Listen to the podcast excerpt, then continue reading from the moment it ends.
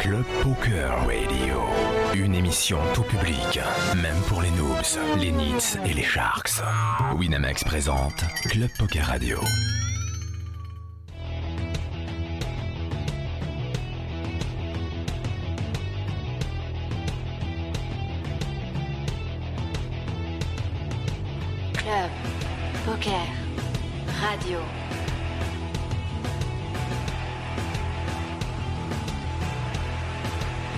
Poker Radio, la radio du poker avec Comanche et Chichi.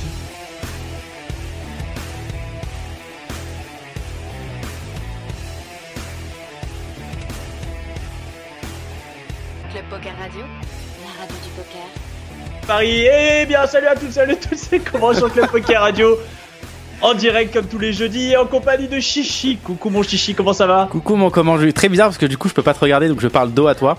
Alors ouais c'est vrai. Donc alors vous vous rappelez euh, bah, comme vous le savez tous hein, il y a eu des nouvelles restrictions il y a eu un couvre-feu pour tout le monde. Tout le monde est confiné chez soi. Et, euh, et du coup voilà. Donc c'est pour ça tout le monde est chez soi pour faire l'émission. Alors c'est bizarre parce qu'on dirait vraiment que vous êtes dans les studios vous. Et euh, c'est parce qu'on a mis un fond un fond vert. Et ils sont de plus en plus efficaces. La technologie est avec nous. Et sinon première question as-tu le Covid? Je n'ai pas le Covid. Je suis je suis je suis négatif mais par contre je vais l'avoir dans quelques jours. Je spoiler alerte. Spoiler alerte Oui. euh, on, a bien on a bien compris quoi. À côté- Je suis voilà donc c'est émission très très particulière puisque je, en plus je me vois je me vois dans le dans le retour. Je suis euh, je suis moi pour ma part euh, confiné chez moi et je ne pouvais pas rater cette émission. Je ne pouvais pas rater cette émission puisque une émission spéciale mentale c'est voilà ça c'est c'est tout ce que j'aime et on a pris la crème de la crème ce soir. Nous avons le plaisir de recevoir celui qui était euh, dans l'éducation nationale comme prof d'anglais. C'est Laurent Laurent Delbrel Lolo de PMS coucou Lolo. Non, mais on sent pas la préparation, c'est la spontanéité, c'est vraiment euh, ta qualité première. je te jure c'est Yeah, euh, ça se voit, ça se voit, elle elle est sortie comme ça. You're welcome. Ça va, mon Lolo? You're welcome, my friend. Ah ouais, on sait pas, on sait pas ce que t'as dit, mais franchement ça fait plaisir. Euh, mais merci beaucoup d'être avec nous ce soir, c'est très très bizarre. Bah, je vais, ça je fait avoir un vraiment plaisir d'être avec toi, tu vois, et, et de voir que t'as t'as pas fui comme un gros lâche que tu n'es pas, mais, euh, mais ça me fait vraiment Si plaisir. Si j'avais fui, je, je, je serais pas là. Tu vois, Non mais ça va, il est, il est sincère, je vois, il a des paillettes dans les yeux euh, Laurent. Va, C'est ça. sincère. Je, je suis, je suis très content d'être avec vous ce soir, euh, par, euh, par, euh, voilà, grâce à la technologie. Et à côté de toi, nous allons, nous avons le plaisir d'avoir Laura. Bonsoir Laura. Et bonsoir tout le monde. Et bienvenue. Merci, c'est Alors. gentil. Alors, t'as la chance, euh, il y a le creux des fesses de Chichi à ta place. Voilà, c'est là, c'est là où il. euh, C'est C'est bien, oui, c'est c'est d'habitude. c'est bien moulé, c'est bien moulé. Ouais, je vois bien. Ça me fait C'est très ça, bizarre euh, de de pas nous voir sur le canapé gris. C'est C'est ça, et Chichi, donc tu es dans le, dans le, le fauteuil qui, qui rapporte des millions. Putain, je vais jouer la semaine prochaine, je vais me gaver, ça fait plaisir. Ça, c'est la bonne nouvelle. Donc, Ce soir, donc, on l'a dit, euh, émission spéciale mentale. Euh, ça, ça va vous Ça vous fait pas trop bizarre? Juste? Ça va, On- vous arrivez On à... sait s'adapter, on te voit, t'es beau, euh, t'es magnifique, Chichi est là, il est présent. Ah, il a pas arrêté Ça de s'entraîner sur le stream deck. Hein. Il a balancé Ouais, 2-3 mais- jingles, il a kiffé. J'ai voulu applaudir à ta magnifique blague et quelqu'un m'a coupé mon jouet. C'est Ah, ballot quand même. C'est ça. Euh, ce soir, on va, on va parler de, de plein de sujets différents, mais avant tout, De on va sujet faire un peu plus de sujets. Ah. Voilà, de sujets différents, mais av- avant tout, on va faire un petit peu plus connaissance avec Laura, parce que toi, Laurent, bah, c'est la troisième fois hein, que tu es Ouais. invité à, à Club Poker Radio. On commence à, on la commence à la connaître. soir, on la Tu connaît par cœur. Euh, du coup, on va, on va faire un petit peu plus connaissance avec toi, Laura. Euh, déjà, bonsoir. Bonsoir. Je l'ai redit, mais c'est pas grave. Euh, Laura, d'où viens-tu Qui es-tu Pourquoi? Ouais, c'est c'est cash au moins, c'est bien. Ouais, je te, je te mets tout de suite dans l'arène. Non, il s'emmerde même plus à venir, tu sais maintenant. Il, donc il, il fait plus les questions, il reste chez lui, il pose des questions. Ça- oui, il faut savoir Ah, que c'est tout ça. ça, c'est un- tout ça, c'est enregistré. hein. C'est une vidéo que j'ai enregistrée euh, il y a 2-3 jours. En fait, moi, je suis. Ouais, En fait, à Haïti, euh, t'es parti de Voilà, je, c'est ça je suis tranquille, voilà. Ok, bah, je viens des Alpes-Maritimes et euh, donc euh, j'ai rencontré Laurent euh, via une, une formation en ligne et, euh, et du coup moi en fait je suis psychologue et euh, j'ai voilà j'ai fait un, un parcours un petit peu atypique euh, dans la psychologie et euh, enfin voilà enfin, après euh, qu'est-ce que Tu peux t'étendre. hein, voilà C'est quoi non parcours non je suis atypique détendue mais Qu'est-ce que que- c'est euh, parcours atypique Non, je dis tu peux Euh, t'étendre, pas te détendre. M'étendre. Euh, donc en fait, j'étais partie dans l'idée de, de faire la psycho tout, enfin, depuis toujours parce que j'ai toujours été passionnée par, par ça. J'ai toujours été la psy d'ailleurs de toutes mes, mes amies et familles depuis ma tendre enfance. Et je suis allée à la fac de psycho juste après le bac parce que j'ai eu le bac complètement miraculeusement. Et euh, c'était pas du tout le moment, c'était trop la teuf pour moi pour euh, faire vraiment de la psycho et faire quelque chose de sérieux. Donc je suis partie travailler. Et puis finalement, euh, j'habitais euh, un petit peu loin de Nice et j'ai trouvé un boulot qui était à côté de la fac. Et à force d'y retourner, et d'être à côté, je me suis dit, bon allez, maintenant Laura fonce. Et après 4 ans de pause, donc je suis repartie à la fac de Nice.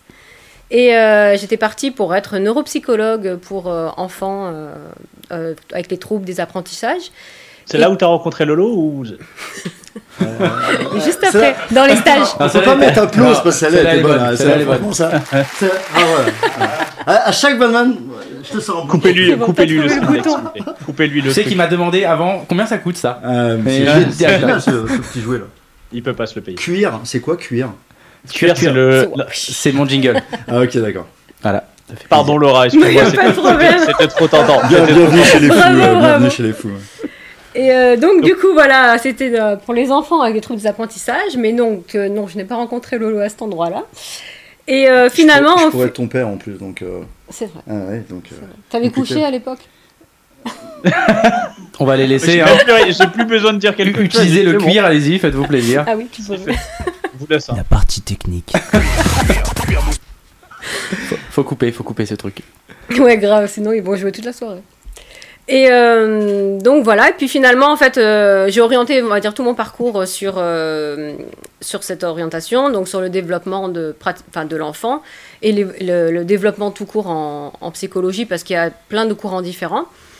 Et, et en fait, je me suis rendu compte que c'était trop réducteur pour moi, parce que le master de, de la fac était orienté vraiment neuropsycho, c'était vraiment de la passation de tests et je perdais un petit peu le sens en fait de la clinique et de l'accompagnement de- des personnes.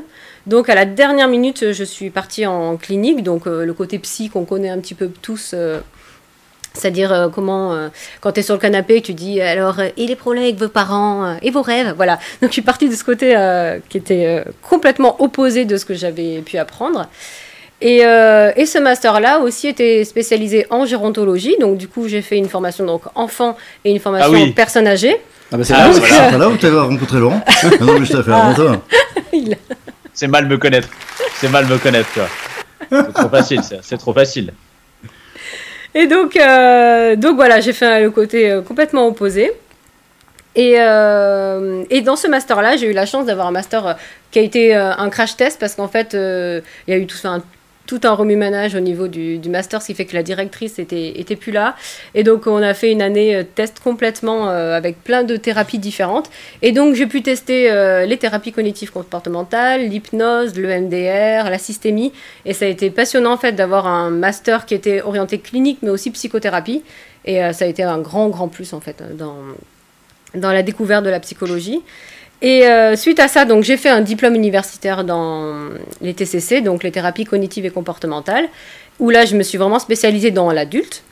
Et après, euh, vu que j'avais eu plein plein d'outils très très concrets pour euh, bah, travailler tout ce qui était cognition, comportement et les émotions, j'ai voulu aller creuser un petit peu plus avec l'hypnose pour pouvoir avoir un, un, une approche un peu plus inconsciente, parce qu'en fait il y a beaucoup de choses qui vont qu'on va pouvoir euh, travailler en fait dans le quotidien euh, avec des outils très concrets, mais des fois il y a des résistances qui se mettent en place et là euh, c'est beaucoup plus complexe. Et c'est besoin d'avoir le- un accès euh, Voilà. à, à la porte de derrière, quoi. Tu vois, un peu à la porte Exactement. cachée de, de, de l'âme. T'aimes ça hein Il y avait vraiment, il y avait vraiment rien. Il y avait vraiment rien, Lolo. Oui. Vois, en tout cas, ce qui, me fait, ce qui, ce qui est plaisant, c'est que d'habitude, je pose cette question et le mec me répond qu'il a fait euh, une année de, deux années d'école de commerce et qu'il a arrêté parce qu'il a gagné un tournoi. Et ça fait plaisir, tu vois, d'avoir quelqu'un qui, bah, qui, voilà, qui a fait quelque chose, qui a fait des études et, et, et Ouais, voilà, c'est très années, intéressant. Ah bah Non, là, c'est- encore un diplôme de plus, t'as plus de diplômes que tous les gens dans la pièce. Hein, donc, euh, Ouais, je suis à bac plus 8, ça suffit là, non, je m'arrête. Non, et Ah, encore, bah euh, je continue parce que je suis passionnée, du coup, je fais plein de, Parce de que ça, c'est que le formations début. là-dessus. Là, je, je commence parce que ça, c'est juste la, la- la première phase. Exactement. Donc vas-y, vas-y, vas-y. on- on- Non, non, on- mais on genre, t'écoute. voilà, quand je suis là, en fait. euh, Ah, c'est fini. c'est- Non, je t'ai fait Non, que ça en- dans je la encore en vie, merde. dessus. Non, non, mais Euh, voilà, après, du coup, bah, j'ai fait plein de. Je travaille dans plein de, de milieux différents, bah, notamment forcément en EHPAD. Et, euh, et je travaille aussi avec des adultes handicapés, je fais du libéral. Maintenant, bah, beaucoup plus de, de Zoom, forcément, euh, depuis notre charmant Covid, euh, ça a développé en fait toute une autre forme de, de Zoom, travail. euh, Zoom 200, Zoom 500, tu joues quoi du coup? C'est Blague- très, très, blague très, de joueur de poker. très ciblé. Blague, blague de blague joueur de poker, poker. c'est une blague Écoute, on poker. est, il paraît qu'on est sur une radio poker. Je fais des vannes de Ah, joueurs de poker. La, la Zoom, c'est un je format suis de, de pièce, de en fait. C'est un Je la format de poker. valide. Moi, je la valide. Ah, bah, Je- ça, ça fait je la plaisir. trouve très bien. Ça fait plaisir. Euh, du coup, euh, Lolo, euh, pardon, Laura, parce qu'il y a Lolo, il y a Laura. Oui, mais ça marche Euh, aussi. du coup, Laura, comment tu, tu as fait, comment vous avez fait euh, connaissance avec euh, avec Laurent quand vous êtes euh, rencontrés? Bah, dans une formation euh, en T'as plus le droit de bouger les bras. Allez, Dans une formation euh, en ligne, euh, enfin dans une communauté en ligne plus exactement, où, euh, qui était un peu centrée sur euh, bah, le développement perso et l'entrepreneuriat. Et euh, en fait, euh, on s'est retrouvés euh, dans un atelier commun. En fait, enfin, c'est une collègue qui était dans un atelier et que j'ai rejoint. Et en fait, on a commencé à, à sympathiser dans un dans des, des calls de groupe. Et puis finalement, au début, bah, on était, euh, je sais pas, peut-être six, et on a commencé à parler. Puis finalement, on parlait que tous les deux. Et au bout d'un moment, les pauvres gars, ils avaient plus rien à dire parce qu'on passait notre soirée à parler. Puis on a fini par se dire, bon, on va peut-être s'appeler en dehors d'école parce que franchement, au bout d'un moment, les pauvres. Et puis voilà, on a commencé à sympathiser. Ben, ça fait un an, ça y est, on va bientôt fêter notre anniversaire. et voilà. Et donc, euh, donc t'as fait Chérie, la- si la- tu m'écoutes, hein, t'inquiète, hein, c'est pro. Tout va hein. bien, Nathan, tout va bien. Ouais, ouais. c'est vrai, je pense que j'espère que tu as pris un petit baluchon quand même. Euh, du coup, euh, le, poker, c'est un milieu que tu que tu découvres quand tu découvres, euh, enfin quand vous vous rencontrez avec Lolo, c'est un c'est un milieu complètement nouveau pour toi? Bah, dans le côté pro, oui. Après, moi, je, je jouais beaucoup au poker quand j'étais jeune. À chaque fois, je dis ça en rigolant, mais quand j'étais ado, on jouait beaucoup avec mes, avec mes amis. Et, euh, Et après, t'as dit que t'avais bossé avec des adultes handicapés, donc t'étais pas perdu au niveau du milieu, ça allait quoi. et du coup, j'étais déjà habituée en fait à être avec des Ouais, gens un tu- peu particuliers, donc euh, je m'adapte. Des, des, en- des enfants et des, et des et des vieux, franchement, tu as fait le tour du du côté. Ah, j'ai un panel et tout le excellent. poker. Exactement. Les enfants, c'est le poker online et les vieux, c'est le poker live. Mmh. T'as tout, t'as tous les, C'est tous créneaux, tu peux bosser partout. Exactement. Peut-être se faire plein d'amis avec Des adultes handicapés? Oh, ça, c'est les grinders online aussi, je pense. Ouais, Ah oui, on dirait tous un peu tarés. Ouais, hein. on passe trop de temps dans le PC. Euh, euh, du coup, euh, quand, quand, tu, quand, quand tu mets le pied un petit peu dans, dans ce milieu, là on va arriver un peu dans le, dans le concret. euh, euh, bah déjà, premièrement, c'est quoi un petit peu ta découverte de, de ce milieu professionnel? Qu'est-ce que tu découvres dans ce, dans, dans ce monde du poker? Principalement, en fait, je suis impressionnée par le niveau de, enfin de, bah, de détermination, mais de, de sérieux en fait qu'il y a dans, dans ce domaine. Parce que c'est vrai que moi, j'imaginais euh, quand même le côté un peu euh, poker festif. euh, bah, désolé, hein, on se défonce la tête et on s'en bat les couilles. Le on côté branleur, quoi. quoi. Des... C'est ça, et vraiment. Hein. Et euh, y avait, hum, j'avais vraiment une représentation, bah voilà, de la nuit, sachant que moi j'ai quand même bossé, euh, j'ai bossé en, en boîte de nuit pendant des années, donc j'avais vraiment un côté très euh, festif, euh, enfin un peu dégradé, on va dire, de voilà de tout ça. Et euh, c'est euh, vraiment très très intéressant en fait de voir à quel point euh, c'est un vrai travail. Et je le compare vraiment pour moi à un entraînement sportif. Pour moi, c'est tous les joueurs pros là que je rencontre depuis le début. Pour moi, c'est des, sportifs de haut niveau en fait. Donc c'est impressionnant de voir tout le travail qui est derrière. Du coup, tu as, commencé à faire quoi? À, rencontrer des, joueurs pour vraiment directement rentrer, mettre les, mains dans le cambouis et faire la, la- devenir la psy des joueurs de poker? En fait, ce qui s'est passé, c'est que bah, le, le chemin a fait que Lolo m'a invité au séminaire euh, L'Ascension qu'il a fait fin août, le- là, là, cette année. Et euh, c'est à cette occasion-là, en fait, que j'ai rencontré euh, vraiment toute une équipe de, de joueurs. Et ça a été bah, le, le coup de foudre, hein, franchement, faut le dire. Ça a été euh, bah, déjà, rien qu'entre nous, au niveau professionnel, on s'est dit, bah, vraiment, c'est, ça a coulé de sens. euh, c'était logique, en fait, qu'on se mette à bosser ensemble. Et, euh, et vraiment, même, euh, bah, c'est ce que je leur ai dit d'ailleurs euh, aux gars qui étaient là au séminaire, que c'était pour moi vraiment une belle découverte de, les rencontrer et de voir, bah, de voir tout leur développement perso, tout le- leur travail en fait.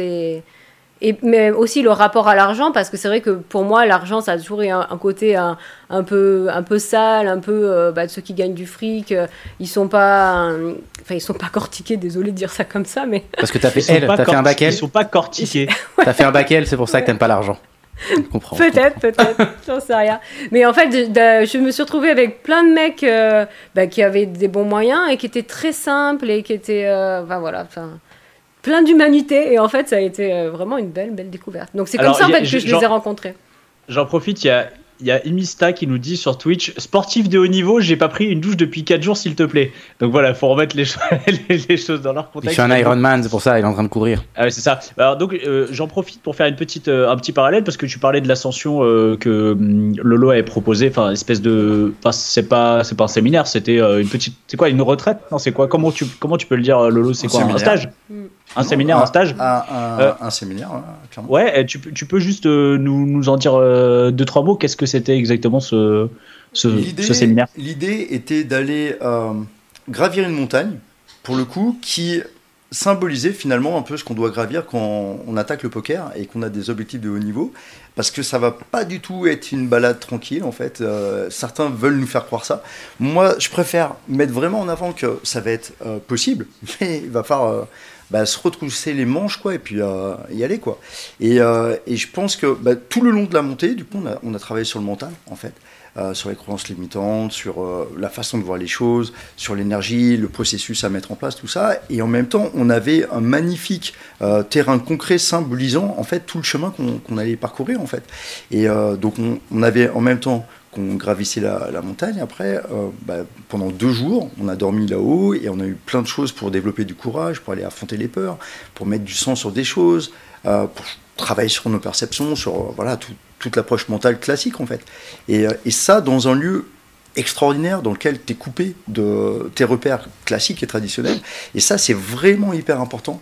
Euh, J'avais vu euh, un stage de Mathieu Ricard, notamment, qui proposait ça. à- lui, c'était une retraite et qui disait que le lieu magique dans lequel tu étais t'ouvrait à un état contemplatif dans lequel finalement tu avais un, un état modifié de conscience qui te permettait de revoir en fait tous tes repères, etc., d'une façon un peu différente en fait. L'émerveillement que provoquait la nature en fait t'amène à avoir un autre regard sur plein de choses. Et en plus de ça, ben, on était coupé des téléphones. Donc tu vois, a- tout le monde était vraiment dans un peu dans une, une autre, un autre monde, une bulle en fait. Mm. Et, euh, et- et ça a été juste magnifique. Franchement, c'était mon, je sais pas, sixième, septième séminaire à peu près. C'est les plus beaux. Les, euh, il y en a Euh, eu deux. Si, C'est les plus beaux. si je me si je me trompe pas, le donc c'était cet été non C'était quand? Ouais, Ouais. Fin août, début septembre, on a eu deux. euh, T'en as fait deux, c'est ça cet été? Et que et le deuxième, tu étais en béquille? Les deux. Les deux en béquille. Ah, t'étais en béquille les deux, Ouais, c'est ça? ouais. Euh, Du coup, euh, alors parce que euh, c'est quoi T'étais en béquille et tu t'étais fait quoi? Tu t'es pété la Pied jambe, non, cassé, le genou? Pied cassé. Tu t'es J'avais- cassé le pied? J'avais le pied cassé, et j'avais pas le droit de poser le pied par terre. Donc j'ai fait une ascension de 3 heures à peu près, en béquille, en- avec un pied en l'air, et comme ça avec mon sac à dos de 13 kilos. Et, euh, et pour moi c'était important, en fait j'avais le choix soit d'annuler, tous les chirurgiens, les médecins, tout ça, tout le monde m'a dit c'est de l'inconscience, faut absolument annuler ça, c'est n'importe Mais le quoi. problème, c'est que t'avais déjà euh, commencé les travaux dans, dans la maison, donc tu pouvais pas là. Et oui, il faut bien manger, bro. hein. Bien- Et, et- et c'est ça, tu vois. Et, on sait que tu manges, t'aimes beaucoup le caviar en plus, donc. euh, C'est ça, donc euh, forcément, euh, j'avais un choix. Et, euh, et pour moi, c'était. euh, je me suis dit globalement que l'occasion était trop belle. Ah oui, D'aller ça moi-même- d'aller moi-même euh, dépasser mes limites et quoi. Les, les, les mecs au refuge, en fait, ils n'ont pas compris. Ils m'ont vu arriver avec les béquilles, ils m'ont regardé, ils n'ont pas compris. Ils ont dit, on n'a jamais vu ça. C'est et, euh, et j'en ai vraiment. C'était intéressant même pour moi parce qu'à un moment j'étais sur euh, le point de give up quoi. Il, il a fallu vraiment moi-même que j'aille chercher loin en moi et c'est un peu justement l'occasion d'aller explorer comme ça des limites intérieures et, et- et les mecs en fait tous tous les gars ont vécu ça en fait. La- la- L'ascension, là, le, le, le, le séminaire, enfin, du coup, t'en t'en as fait plusieurs. C'est quoi un petit peu, enfin, ça s'adresse à, à qui? C'est quoi un petit peu la cible publique? C'est les joueurs de toutes limites? C'est que Ouais. des joueurs qui sont chez PMS Ah non, bien sûr que non. Non, non. C'est euh, pour moi, c'est un, moment, une aventure que chacun quelque part euh, peut s'offrir comme un, terrain où il va se découvrir. Voilà. Et, Et ça, c'est difficile de faire ça euh, dans, dans, un lieu classique où tu as tes repères. Si tu pars euh, dans un endroit, tu sais, quand, quand, tu voyages finalement, où tu vas ben, peut-être te découvrir dans une situation un peu d'inconnu ou quoi, ben là, justement, ça va être un, un, endroit dans lequel tu vas vivre des choses euh, nouvelles, intéressantes, euh, et qui vont forcément te révéler une partie de toi-même que tu ne connais pas finalement, et, certainement pour la meilleure des choses tous les retours que j'ai eus, franchement, hein, euh, ils sont magiques. Vraiment, ils sont magiques. Il y a, on, a, on a vécu un truc, les, deux étaient très très bien, avec des énergies un peu différentes, mais franchement, quand, quand tu vas aussi loin, parce qu'on est allé très loin, on a dormi dans des tentes, on, on sent, enfin, chacun avait une petite tente à deux personnes, quoi. Rien que ça, tu vois, tu vis un truc, hein, on avait fait un petit feu, on, on s'est baigné Wim Hof, là enfin ça caillait de ouf quoi. Et on a vécu des choses en fait qui, euh, qui nous ont soudés et on, on, a vécu une aventure de ouf. Et qu'est-ce qu'on en ressort? Tu vois c'est surtout ça. Moi je pense qu'on en ressort avec déjà une réflexion une introspection sur ce qui est important pour soi et, ça c'est un, un, truc qu'on fait quasiment jamais. On est tellement happé par le flot de la vie. Les joueurs de poker, c'est hyper chronophage tu travailles ton jeu, ton machin, tout ça. À quel moment tu te poses un peu pour euh, prendre du recul sur tout ça, une, vision macro Qu'est-ce que je veux faire de ma vie? Qu'est-ce qui est important pour moi? Euh, Comment je peux changer ça? Où est-ce que je pourrais être bloqué? Euh, Et, et d'échanger de cœur à cœur, sans avoir les masques habituels, etc., pour vraiment aller dans quelque chose de plus authentique, euh, qui te parle vraiment. Euh, et donc, de t'offrir cette bulle-là où tu, tu sors ton téléphone, pour le coup, et déjà, rien que ça, c'est un truc, les mecs, ils sont en PLS, quoi. T'as des mecs, ils étaient en stress, quoi. Et parce que. demandé à éteindre les téléphones? Non, ouais, ouais, ouais, ouais, On, on, était vraiment euh, dans notre monde. Et, et c'était trois jours, en fait, où globalement, ta vie, t'en reprends le contrôle. Donc, tu et, te reconnectes en fait, à, à, ce qui est vraiment important pour toi. Et, et, je pense que tous les gens qui veulent vivre ça, qu'ils soient des joueurs pros, qu'ils soient des joueurs amateurs, qu'ils soient même pas des joueurs, il y avait deux gars qui n'étaient mm. pas joueurs de poker. Et, euh, et je, je pense que c'est super intéressant. Euh, si, si, en plus, enfin, si moi j'y étais pas, mais j'imagine aussi en tant que joueur de poker qui est un, un, un, un sport euh, très individuel, mm. de, de, voir des gens qui peuvent avoir les mêmes problématiques que toi, mm. qui vivent les mêmes choses que toi, désagréables, agréables, mm. euh, qui réussissent. Euh, J'imagine ça aussi, c'est super important en fait euh, pour ta, pour ta pour croissance. Moi, pour moi, c'est le plus important. Tu vois, souvent euh, dans le PMS, on, on nous dit ouais, c'est une masterclass, blabla, il n'y a peut-être pas trop d'impact avec une masterclass, machin. Mais la force du PMS, c'est pas la masterclass, euh, c'est le Discord, c'est l'esprit de groupe en fait. Et, euh, et j'ai fait quelques petits groupes comme ça, et c'est vrai que peut-être que chez Kill Tilt il y a ça, je sais pas. Euh, mais oui, oui euh, chez Kill Tilt, il y a, il y a aussi la communauté, c'est la force de Kill Tilt. Ah, ouais, c'est clairement. Poker, ouais, voilà. Une mais une communauté hyper bienveillante dans ah, lequel. Le poker, non, par contre. le poker, c'est différent. Ouais, voilà, club, club, poker, je pense qu'il faut sortir les coronesses et montrer que t'as un, as un, entre guillemets, as un bonhomme, quoi. Voilà. Et, mais, mais, ça peut être hyper intéressant. Et moi, j'adore ça. J'adore euh, les challenges. On est parti. pour ça que t'es pas là comment ce soir et que tu nous as inventé une excuse à deux balles. Mais euh, c'est pas grave. On avait un défi. Il a, il a refusé. Il a refusé. C'est comme ça. Testé négatif, hein, après. Euh, ouais, testé négatif. Euh, voilà. C'est Laurent Dumont qui a pas voulu que je vienne. Je te jure, moi, j'avais trop. Moi, je voulais venir. Il voulait pas que je vienne. Il voulait plus de pizza, Laurent, je le connais. C'est plus sage. Et, et l'idée, pour moi, c'est au contraire d'avoir un lieu où tu peux parler de tes vulnérabilités. Et, et ça, je pense que c'est magique. Et je pense que la force du Discord PMS, en tout cas, est vraiment cette bulle de bienveillance dans auquel Laura et moi on fait attention. Puis j'ai envie de parler aussi de la team PMS avec Damien et avec Clem Damien, et, et, Xavier, euh, qui font un super boulot. Quoi. Et, et, ouais, bien sûr, ouais. et, euh, et, nous cinq, en fait, on essaie vraiment de faire un, un, un lieu où tu as des problèmes de tilt, tu as des problèmes de confiance en toi, tu, tu sens que tu n'y arriveras pas, tu as honte de tes résultats, etc. Ben là, il y a un endroit où on va parler de ça tranquillement, sans jugement. Et s'il y en a un qui parle, eh ben, quelque part, on lui explique que justement, le, le courage d'exprimer sa vulnérabilité et de travailler dessus pour avancer, mais c'est juste Alors, magique. Quand quoi. tu dis là le, là, le courage, c'est euh, en gros, tu parlais d'atelier, etc.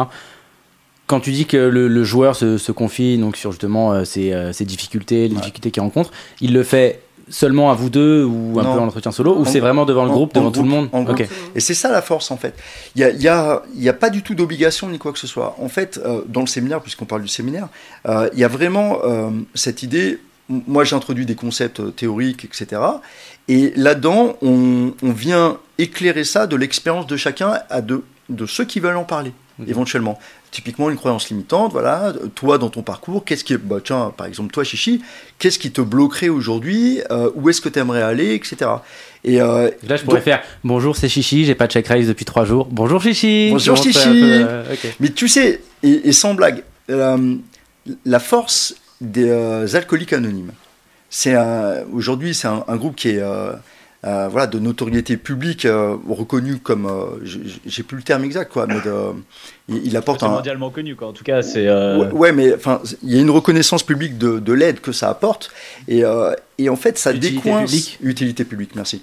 Ça décoince en fait des problématiques que parfois, euh, en thérapie ou quoi, en individuel, ben, les, les mecs sont coincés depuis 10 ans avec euh, leur addiction, Tu etc. peux pas avancer dans toutes les problèmes, même dans énormément de problématiques. Là, mais l'alcool, euh, c'est, je pense, le, me- le meilleur exemple. C'est tu peux pas avancer si tu as un vrai problème euh, comme ça. Et, l- et on, en a- on en parle souvent à la radio. Et euh, là, par exemple, pour le poker, c'est ça. Mais c'est la plus, l'étape la plus difficile déjà, c'est de reconnaître qu'il y a un problème. Ouais, évidemment. Alors là, bien vous sûr, parlez pour moi, les- c'est c'est un message. euh, Oui, on c'est un truc que vous m'adressez ou- ces mecs-là, Non, parce c'est que c'est pour ça. je J'étais comme ça, tu sais, pendant qu'ils m'ont une message.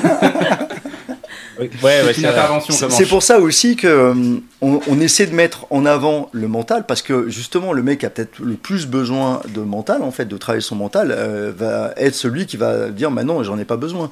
Donc juste d'expliquer aussi que euh, le mental c'est pas que ceux qui ont un problème euh, qui en ont besoin c'est peut-être des mecs qui sont vraiment très très bien mais qui aimeraient peut-être juste grappiller quelques points pour euh, je sais pas de, de courage de sens de complétude de, plein, euh, de choses comme ça Tu vois, on dit souvent que, on dit souvent que euh, entre quelqu'un qui est très fort et un champion, tu vois, il n'y a pas grand chose.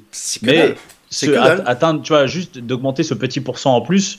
euh, je- toi, euh, Laura, euh, les, grosses problé- problématiques que tu as eues, euh, que tu rencontrées euh, avec les joueurs de poker, c'était c'était quoi? Bah, c'est principalement la difficulté de la gestion émotionnelle. Quand il y a un bad run ou des choses comme ça qui sont très très compliquées à gérer, euh, c'est euh, d'arriver à contrôler en fait la colère, de pas faire n'importe quoi et de d'arriver à, à reprendre un peu les choses en main, d'arriver à ne pas se laisser embarquer par les ruminations, par euh, penser euh, bah, que qu'on est qu'on est mauvais. Enfin voilà toutes ces toutes ces pensées là en fait de qui font qu'on finit par perdre confiance en, en soi, de perdre confiance dans le jeu. Et euh, c'est surtout ça, enfin, je trouve que c'est les problématiques qui reviennent le plus souvent. Euh, et si tu, si là tu devais, euh, tu devais comme ça donner un peu un, un, un petit tips, quelle est la, la- en tout cas la chose sur laquelle on peut mettre son attention dans, dans, ce, dans ce genre de moment? Qu'est-ce qui est important euh, quand on est comme ça On a une, parce que nous, nous joueurs de poker, en fait, j'ai envie de dire que c'est même pas forcément que des downswings. Ça, un upswing, ça peut être aussi, tu vois, il faut gérer les, les descentes émotionnelles, mais aussi les gros hauts. Tu vois, ou ce moment où tu, tu te sens, tu sais que tu, tu te sens marcher sur l'eau, mais tu sais que c'est pas normal. Enfin, tu vois, tu, Tu sais que ça va s'arrêter quoi, à un moment et que ça va faire Ouais. mal quand, alors que c'est pas encore arrivé. Bah, Donc, euh, ouais, c'est quoi ce petit. Si, si on pouvait dire un peu la, la chose sur laquelle on pouvait mettre le, un peu le. Enfin, le- le- l'accent ou le. Je sais pas la fin de cette phrase.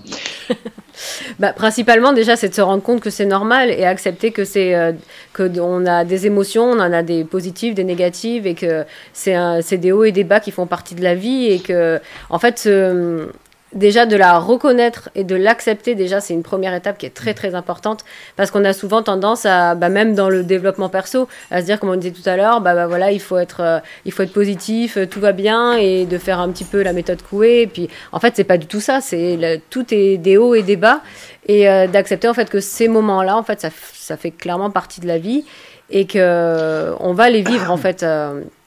À un moment donné, donc déjà voilà, se, recentrer dans l'acceptation et de se dissocier en fait des pensées qui sont associées, parce qu'habituellement on va avoir euh, l'émotion qui va arriver et comme on ne sait pas trop nommer l'émotion, et ben ce qui va se passer c'est que c'est le, le mental qui va se mettre en, en route. Et donc là on va avoir des milliards de pensées différentes qui vont arriver, Euh, il va y avoir tout, bah, tous les schémas, les croyances, les conditionnements et, et, toutes les- et tous les souvenirs aussi. Parce que du coup forcément on va, on va se focaliser sur tout ce qui a mal fonctionné et on va en fait on oublie le, on valider. oublie ce qui a bien fonctionné, par exemple. Exactement, on va avoir ce, ce forme de biais de confirmation où on va aller regarder notre verre d'eau à moitié vide en disant bah regarde il y a ça, il y a ça, il y a ça, et du coup on perd complètement la, la neutralité de, de la situation.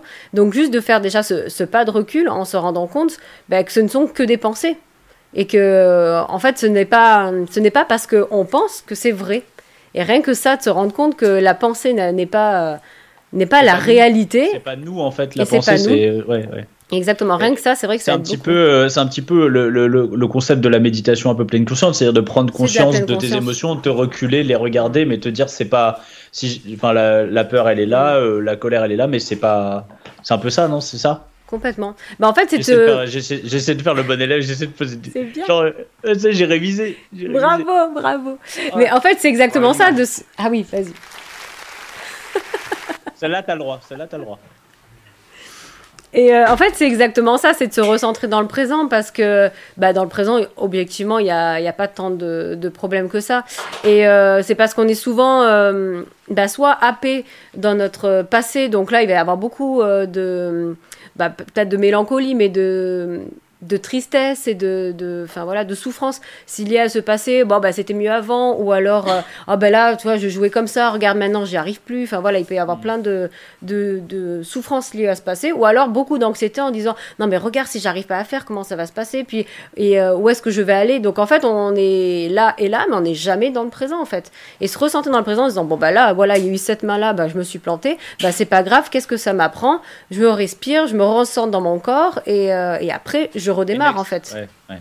C'est un peu, c'est un peu ce qu'ils disent dans le, enfin c'est un peu, ça me fait penser au pouvoir du moment présent de le, le, le, le bouquin ouais qui, euh, qui enfin ça parle genre ça, ça parle beaucoup de ça en fait de, de qu'en fait on n'est jamais dans le présent on est tout le temps soit on, on, on, a- on stresse pour l'avenir ou on ressasse le passé mais en fait dès que tu es dans le présent il n'y a aucun stress puisque le stress c'est de l'appréhension du futur ou de Exactement.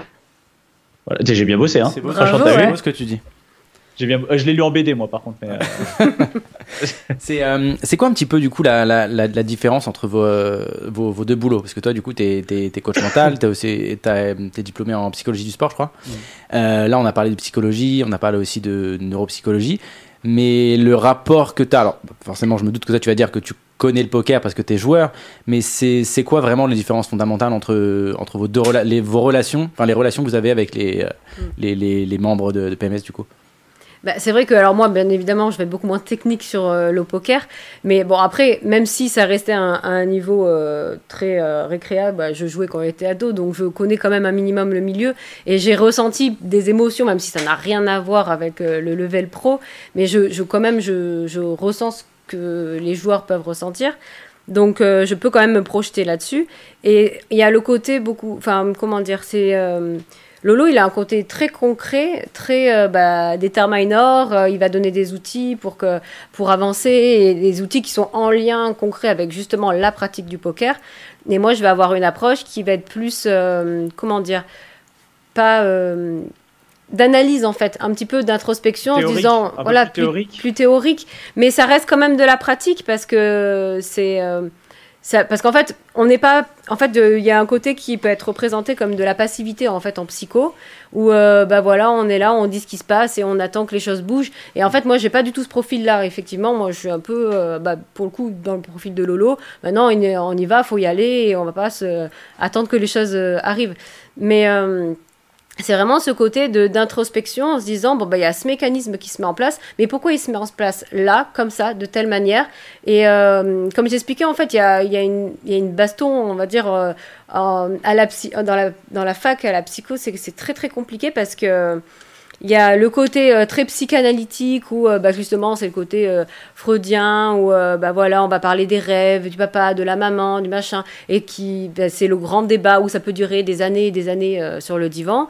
Et l'autre côté cognitiviste où ça va être des outils très très très concrets et, et en gros où, où les psychanalystes euh, expliquent que hum, en gros on fait que déplacer un symptôme. On va soigner un symptôme à l'instant T mais comme on soigne pas la cause ben le symptôme il va se déplacer un petit peu comme dans la maladie où on va prendre des doliprane pour cacher une douleur puis à force de cacher la douleur ben, la maladie en fait elle va se développer d'une autre manière. Et donc euh, il y a cette énorme euh, fight en fait euh, dans la fac.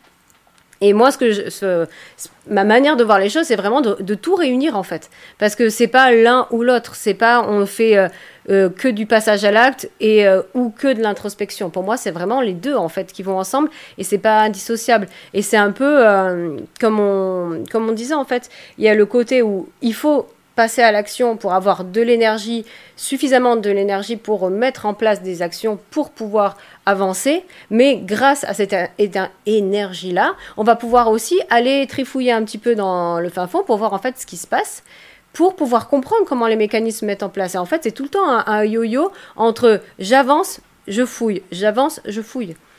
Voilà, à peu près.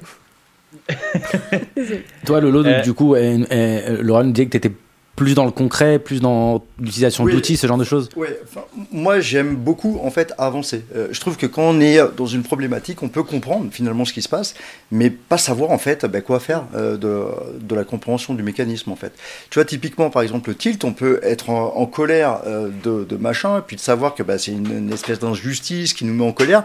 Mais bon, maintenant que j'ai ça, qu'est-ce que je fais? Et on est coincé. Et c'est là où moi je pense que j'ai une spécificité, c'est que j'apporte un outil qui en fait te permet d'avancer.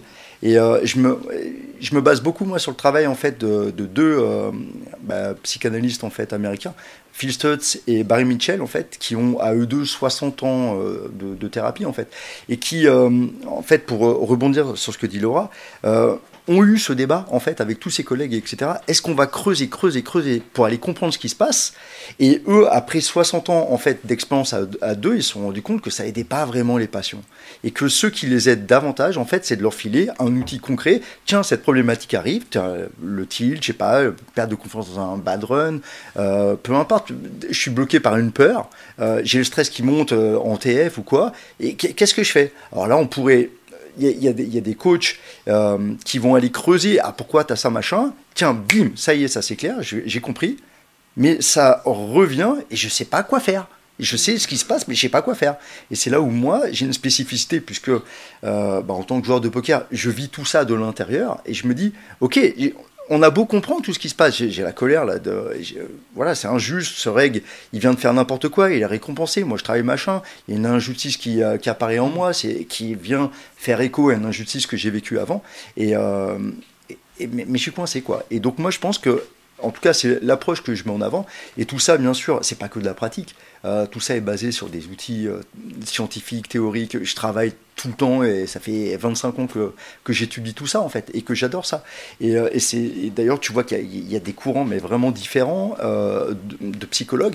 Et l'idée, il arrive un point où, en fait, tu prends ce que tu sembles, toi, en fait, fonctionner le mieux, en fait. Et parce que, voilà, tu, vas avoir un psy qui va dire un truc, un optique qui va dire un truc, un courant scientifique qui dit un truc, l'autre qui dit l'inverse, et tu es au milieu de tout ça, tu dis, mais qu'est-ce qu'on prend? Et puis, et puis Lolo, il faut, en fait, il faut pas oublier aussi que tu, tu parles à des joueurs de poker et on a, la, personne qui a une problématique, elle a toujours envie aussi d'avoir quelque chose de concret, d'avoir quelque chose.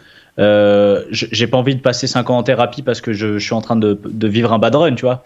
Je, tout de suite, Voilà. qu'est-ce que je peux mettre en place? Il faut, Exactement. j'ai envie d'avoir, de pouvoir mettre en place. Et je pense qu'aussi le fait de proposer, déjà d'avoir, de savoir que tu as un outil qui va, pou- que tu vas pouvoir mettre en place, tu as déjà un truc dans ta tête qui te dit, Qui te rassure. Je- ouais, qui te rassure, ouais. Tu vois Voilà, donc moi j'ai j'ai demandé à Laura de, de venir parce que déjà je pense qu'on a des euh, énergies et des sensibilités différentes et que face à une personne c'est fondamental. Tu vois, au-delà de, de l'outil que tu vas apporter, etc., si ta vibration ne, ne plaît pas déjà à la personne qui est en face de toi, le courant passera pas et ça va pas matcher. Et je pense que Laura a un côté un peu plus maternisant, un côté plus rassurant et que moi j'ai un côté peut-être un peu plus on avance quoi. Là tu as une peur, très bien plutôt que de savoir globalement d'où ça vient, et, on, et je le fais quand même, hein, on- je vais creuser, mais je m'éternise pas dans le, la compréhension vraiment profonde du pourquoi qui parfois est très très longue. Et t'enlèves une première couche, puis une deuxième, puis une troisième, et, euh, mais t'avais une TF hyper importante.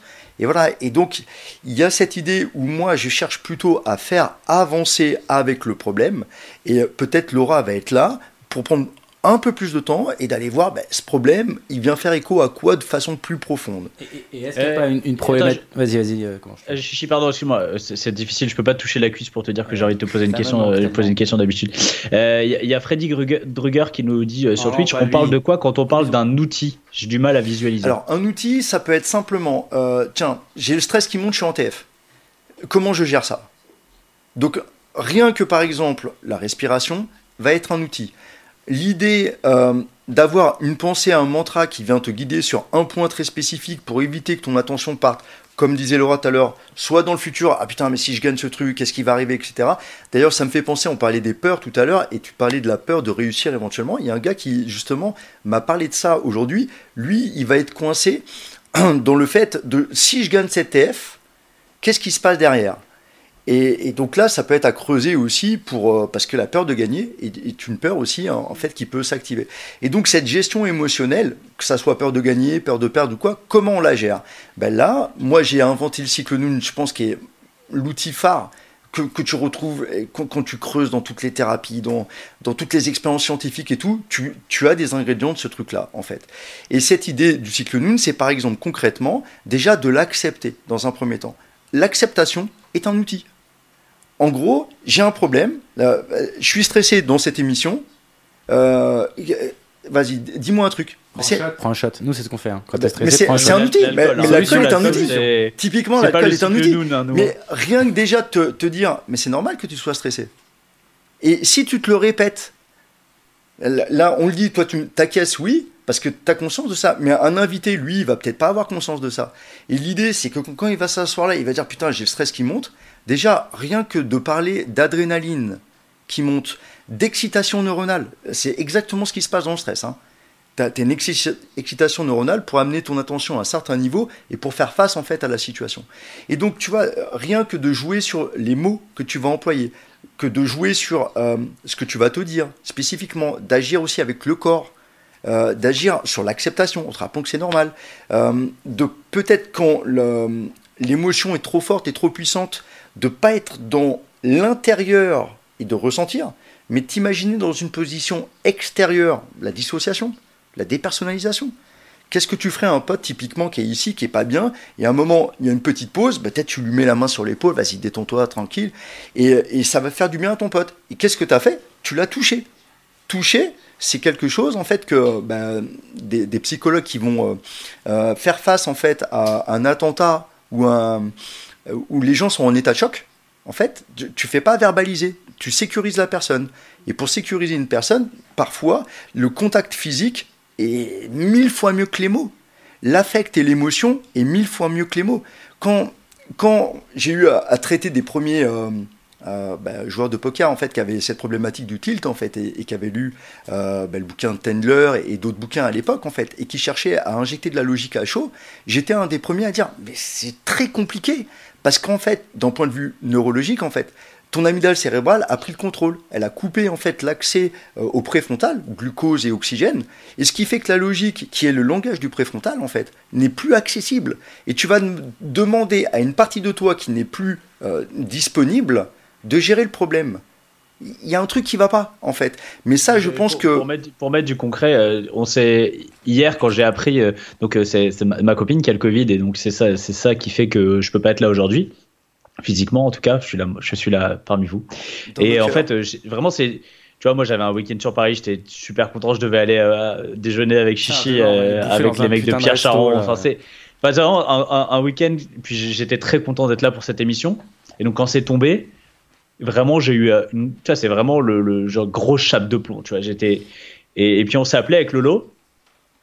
Et même t'essayais de me en fait tu, tu, tu as commencé à me donner un peu tu vois des, des petits outils et tout mais j'étais c'est là où je te disais non mais tu vois je me rends compte qu'injecter de la logique alors toi t'essayais pas de m'injecter de la logique non parce que clairement ça marche pas. mais en fait euh, quand t'es dans ce moment là et que t'es tu vois que tu as un gros, un gros dent psychologique. Exactement. je sais même pas, je sais, enfin, en fait, tu as juste envie que quelqu'un te fasse un câlin. Exactement. C'est ça. Et, c'est ce que je prône dans, dans, le cycle Noon, toi tu le connais, euh, Coco, c'est cette idée que l'affect et l'émotionnel va être ce qui, à ce moment-là, va te sortir de ton état de choc. Alors, bien sûr, quand on parle état de choc, on va parler des, des attentats, des choses euh, très dramatiques. Mais à un autre niveau, quand moi je connais des joueurs de poker qui sont en état de choc dans un bad run. Typiquement, c'est à un autre niveau ce qui se produit. Et donc il y a cette sidération complète, en fait, que seul finalement l'affect et l'émotion que tu viens injecter à la personne, mais qu'on fait tous naturellement. En fait, d'avoir un pote qui est pas bien, qu'est-ce que tu vas faire? Tu vas prendre simplement du temps pour lui. Et c'est- ça se trouve, c'est même pas les mots que tu vas dire qui vont être importants, c'est simplement que lui se sente apprécié, Pas reconnu, pas seul. Et c'est pour ça que tout à l'heure, on, on parlait de la puissance en fait des, des alcooliques anonymes. C'est le groupe, t'es pas seul. Et, et c'est cet amour que tu reçois des autres, cette attention qui vient à ce moment-là te donner finalement l'énergie de sortir de ça et de récupérer une partie logique qui est de nouveau disponible. Mais si à ce moment-là tu commences à te dire oui mais attends sache que c'est normal, que la variance machin tout ça et que tu crées le mantra qui vient décoincer un truc logique ou quoi, mais à ce moment-là, c'est pas ça qui fonctionne. Parce que c'est pas dispo. Et la plus belle illustration, c'est quand justement tu as des psys qui arrivent sur euh, des états de, choc, d'attentat, ils ne font surtout pas verbaliser une personne, parce que d'ailleurs, la personne en état de choc n'est plus capable de parler. Elle a le lobe, euh, je vais pas dire de bêtises, mais euh, un, des lobes frontaux en fait qui est, qui est euh, coupé globalement. Et, et l'accès à la parole est beaucoup moins disponible. Ce qui fait que la personne veut parler et il n'y arrive pas, ça la met encore plus en état de choc. Et les psychologues, qu'est-ce qu'ils font? Ils foutent cette fameuse couverture de survie sur les gens, la jaune là. Pourquoi? Pour les mettre dans une bulle un peu. Exactement, pour les sécuriser. Ils leur offrent un thé, un café, ils sont à côté d'eux. Et en fait, ils les sécurisent, ils leur apportent d'abord de l'affect et de l'amour, qui quelque part fait prendre conscience à la, à la personne, je suis pas seul, je suis soutenu, ils me reconnaissent dans ma détresse. Et ça, au bout d'un moment, ça...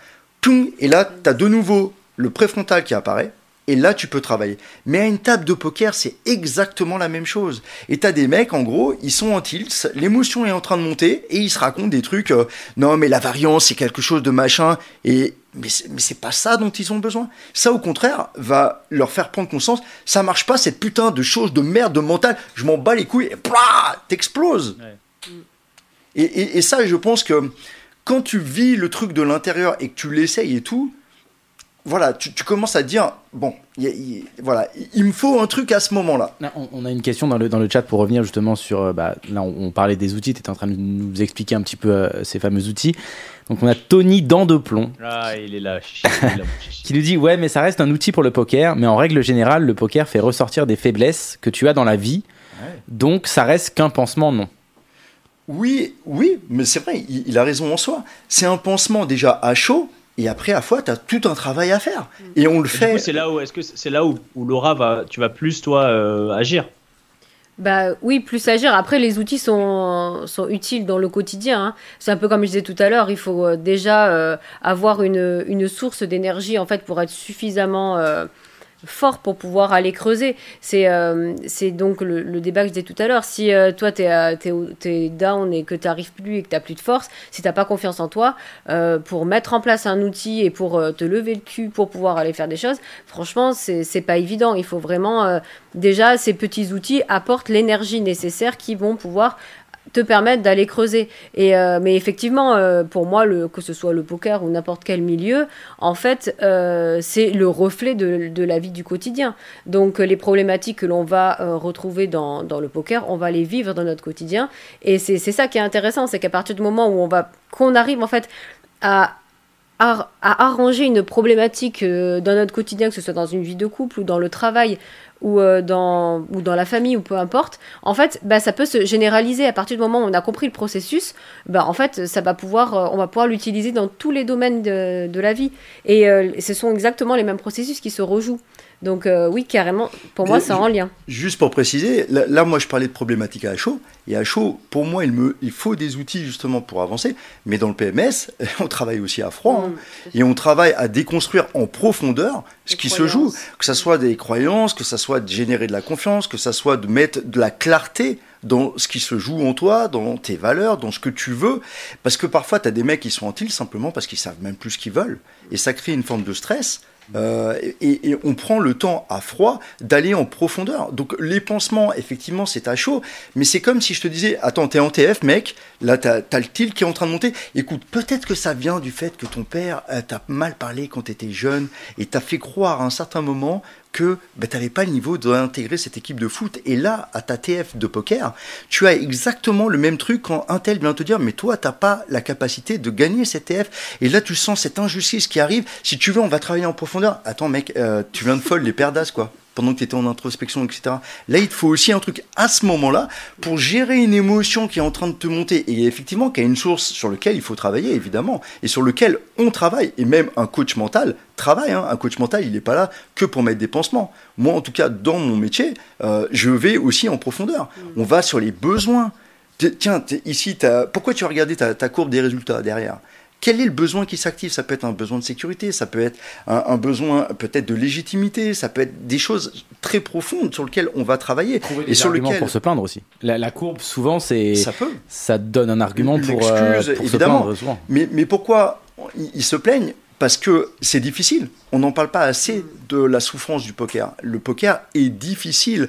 Qu'est-ce qui te permet de mieux vivre ça? C'est d'avoir du sens dans cette quête. Si tu vas juste pour gagner facilement de la thune parce que tu as entendu un tel dire que tu vas devenir millionnaire en regardant sa masterclass, effectivement, t'es pas prêt à avoir swing 8, je sais pas, 8 caves euh, dans la soirée, machin. Euh, en plus, derrière, avoir tout ça, c'est douloureux. L'impuissance acquise que te provoque la variance, c'est-à-dire cette faculté à un certain moment de te dire j'ai beau faire tout ce que j'ai envie, j'y arrive pas. Et en fait, c'est pas que tu n'y arrives pas, c'est juste que la variance actuellement, elle est contre toi. Et, tu auras beau faire tout ce que tu veux, tu n'y arriveras pas. Sauf qu'elle est en train de te mentir en te faisant croire que tu es un minable. Et là, il faut être solide pour avancer parce que c'est douloureux. L'impuissance acquise est vraiment une douleur. Et qu'est-ce qui va derrière te donner du courage et de la force d'avancer? C'est travailler en profondeur sur le sens, sur les valeurs, sur de la clarté. Et quand tu as tout ça avec une vision à plus long terme, qui te dépasse, avec des why vraiment très parlants, puissants, etc., bon, ben là, bizarrement, le tilt, tu l'encaisses mieux. C'est comme s'il y avait plus ces émotions qui montaient. Les bad beats, tiens, ils arrivent, mais tu es solide, tu as envie d'avancer. Parce que tu as travaillé en profondeur avant. Donc voilà, moi je pense que déjà dans le travail d'un coach, euh, euh, en tout cas dans mon travail, je vais en profondeur, mais je vais aussi à chaud. Et après, je pense que Laura, et j'ai voulu aussi euh, m'entourer de Laura parce que elle, elle, a aussi un autre regard et une autre formation qui peut peut-être aller encore plus en profondeur et, pour des gens qui, qui peuvent aussi avoir des problématiques qui dépassent elles-mêmes du poker. Alors, euh, Laura, est-ce qu'il n'y a pas un phénomène euh, par rapport à toi justement qui est un peu plus extérieur au poker? Souvent, par exemple, on va prendre l'exemple du. parce que je sais que moi, par exemple, c'est un peu mon phénomène. Je parle beaucoup dans la vie, mais je vais très peu me confier. Je parle un peu de moi, je me confie, j'en profite. Mais par exemple, les fois où des fois je vais parler de moi un peu plus en profondeur, ça va être une personne que j'ai rencontrée en soirée que je connais ni d'Eve ni d'Adam, parce que tu sais que t'as pas de jugement, tu sais que tu la reverras jamais. Est-ce que toi, justement, les joueurs, des fois, ils vont avoir peut-être un peu plus de mal à se confier à Laurent parce que bah, Laurent, c'est un joueur, donc ils ont peut-être inconsciemment plus peur du jugement parce que bah, lui, il connaît euh, un peu ces sentiments-là, alors que toi, tu les connais moins et du coup, ils vont plus facilement se confier sur certaines problématiques à toi? Effectivement, je pense que je pense que ça joue beaucoup que je sois complètement en dehors de, la situation et de. Puis après, comme il disait tout à l'heure, en fait, on a j'ai un côté un peu plus euh, bah, un peu plus maternante et que et puis en fait pour le coup c'est vraiment mon métier de base, c'est vraiment d'écouter après, bien évidemment que je donne des outils, mais la base, c'est vraiment de voilà d'accueillir l'autre et de juste d'être présente et de, permettre en fait de dire des choses qu'on ne peut dire à personne en fait. Et c'est ça aussi à quoi ça sert un psy, c'est d'être vraiment en fait, c'est comme si on parlait à une forme de miroir et on peut tout dire. Il n'y a aucun jugement et c'est vraiment le voilà, c'est ce côté de après, moi, il y, a un petit truc que j'ajoute quand même. Euh, un coach, il est hyper bienveillant. Euh, et, tu peux, justement, un coach est aussi là pour écouter euh, de ouf et, juste accueillir la douleur de l'autre personne. Voilà. Tu vois, dans ce que j'entends, moi, tout de suite, si on, était amené à, travailler ensemble, j'entends cette peur du jugement et cette peur, en fait, de la critique et du regard des autres sur lequel ben, il y a à avancer. Mais dans un premier temps, le, mot magique, et justement quand on parlait du, euh, du séminaire tout à l'heure, le premier mot que j'ai dit aux gars, en fait, quand ils sont arrivés aujourd'hui, c'est on accueille. Voilà, on accueille. Un tel, il dit un truc, tu peux ne pas être d'accord, mais t'accueilles. Afin que tout le monde puisse enfin avoir un lieu où il exprime ses douleurs. Oui, Et, ça, c'est tellement rare. On a tellement C'est rare tellement rare. Est-ce que, euh, est-ce que quand c'est souvent la question que je me pose avec, avec, avec les psys, c'est que quand tu accueilles la douleur des autres à- en continu, est-ce que tu arrives à l'évacuer? Enfin, tu vois, à pas te laisser imprégner trop par cette douleur? Enfin, je sais pas comment le dire concrètement, mais Ouais, tu ouais, as compris, tu as saisi. Bah, en fait, un- déjà, c'est un- c'est vraiment un travail euh, sur soi parce que bah, moi, je pense qu'on ne peut pas être, euh, entre guillemets, un bon psy si on n'a pas travaillé sur soi, si on se comprend pas, si on ne sait pas en fait les mécanismes qui se mettent en jeu. Quand, euh, quand les personnes elles nous, a- elles nous amènent quelque chose, bah, il faut pas qu'on le prenne pour nous. En fait, il faut que déjà ces problématiques, elles ont été travaillées. Donc déjà, il y a ce travail en amont. Et il y a, moi, après, je pars du principe, euh, là, pour le coup, euh, je parle, ça, j'adore, je, je le répète en boucle en boucle, les fameux quatre accords de Toltec, dans un des quatre accords, c'est faire de son mieux. En fait, euh, pendant longtemps, j'avais une appréhension où je me disais, mais est-ce que c'est suffisant ce que je fais? Est-ce que c'est bien? Est-ce que c'est adapté? Est-ce que je suis efficace? Est-ce que j'apporte réellement quelque chose? Un petit syndrome de l'imposteur, un petit peu, quoi. À peine. Léger, Ah, léger. petit léger, petit léger. Et euh, puis en fait, un jour, j'ai, je sais pas, j'ai eu un, un genre de déclic en me disant, bah, à partir du moment où je suis là, présente pour la personne, bah, justement, que je l'accueille, je fais de mon mieux, moi, je vais lui donner tous mes outils. Moi, quand je suis avec un patient, euh, je suis euh, full focus et, et vraiment, il n'y a plus rien qui existe. Et en fait, c'est un peu comme si c'était pas Laura, en fait, qui était en train de parler avec le patient. C'est vraiment là, le thérapeute qui est là et je suis en face de la personne. Et, euh, moi je donne, enfin entre guillemets, je donne tout ce que j'ai à donner. Et donc maintenant, si la personne en fait, elle, prend pas les outils, si la personne euh, elle va pas bien, que les choses bougent pas, maintenant j'arrive à faire ce pas de côté. Alors qu'avant j'avais un côté, euh, je voulais sauver le, monde entier, et quand euh, bah, les choses bougeaient pas, bah, c'était assez violent. Donc finalement, c'est plus ça qui était difficile, parce que même si euh, ben je peux pas sauver le monde entier, je, l'entends bien. Même si j'accueille des fois des choses qui sont vraiment très dures avec des histoires de vie euh, qui sont assez, assez costauds. Moi, j'aime à dire que même sur un entretien, même d'un- d'une heure, si la personne elle sourit cinq minutes, bah franchement, j'ai déjà gagné mon, truc en fait, parce que c'est déjà apporter cinq minutes de sourire à la personne et puis l'impact que ça a en fait sur euh, sur le quotidien. Même si la personne elle va pas bien pendant 24 heures de sa vie pendant des années, bah, peut-être qu'elle va aller un petit peu mieux. Peut-être ce sera 23h50, puis après, ça sera plus que 23h. Et finalement, c'est de gratter ces petits pourcentages qui font que la personne, elle, elle va de, de mieux en mieux. Et euh, puis moi, après, j'ai tout un... Comment ça s'appelle Tout un une philosophie de vie autour de la psychologie qui est aussi euh, existentielle. Donc pour moi, c'est aussi de comment en fait on va vers le, développement perso et comment on va vers notre optimisation. Parce que c'est bien de parler de ce qui est, de ce qui est triste, des souffrances, d'accueillir les émotions. C'est passionnant, hein, j'adore ça. Mais il y a aussi tout ce côté de, ouais, qu'est-ce qu'on peut développer? Où est-ce qu'on peut aller, aller encore plus loin? Et ben, c'est là qu'on se rejoint beaucoup dans le côté de coaching, parce que en fait, on a tellement tendance à se focaliser toujours sur le négatif, alors qu'il y a tout un pan gigantesque de la psychologie positive qui est passionnant et qu'on met pas assez en avant en fait euh, en psycho. Une des thérapies les plus puissantes aujourd'hui, c'est l'acte, en fait. Et la thérapie acte, en thérapie cognitivo-comportementale, c'est vraiment de se focus sur la solution et d'aller beaucoup moins sur le problème, en fait. Et ça, tous les, les thérapeutes aujourd'hui, il y en a énormément qui se rendent compte que ça marche beaucoup mieux, en fait. Parce que la personne, c'est comme si elle avait son problème, mais qu'elle avait appris à avancer, et bizarrement, le problème, il, il disparaît. Puis il se généralise, Voilà. c'est comme on disait tout à l'heure. Exactement. Ouais, euh, là, on parlait du, du fait d'être à l'écoute, justement, qu'on est, vous êtes beaucoup dans le dans l'accueil. Tu disais ça, Laurent. Mais vous deux, justement, quand vous devez, euh, bah, quand vous avez une problématique sur euh, sur vous-même, est-ce que tous les deux vous, vous échangez beaucoup, vous discutez beaucoup, vous êtes euh, beaucoup dans l'échange entre vous aussi, ouais? Oui, clairement. Il faut pas nous laisser dans une pièce tous les deux. on- Hein. On a Bah, commencé déjà, à parler, il était question à 20 Laurent, heures. déjà, t'en as pour 40, t'en as pour 45 minutes. Déjà, ouais. ouais. Mais alors moi, je suis pareil. Alors imagine le délire. On s'est mis devant une cheminée à, à 21h, on a regardé l'heure, euh, était- 2h20, et on, on a parlé. Et on s'est pas rendu compte. Et- Parce que c'est passionnant, parce que c'est Ah ça bah vous ouais, on passionne. fait, pas, c'est ouais. ça. C'est- C'est oufissime. Toi, toi, Lolo, justement, t'es joueur de poker.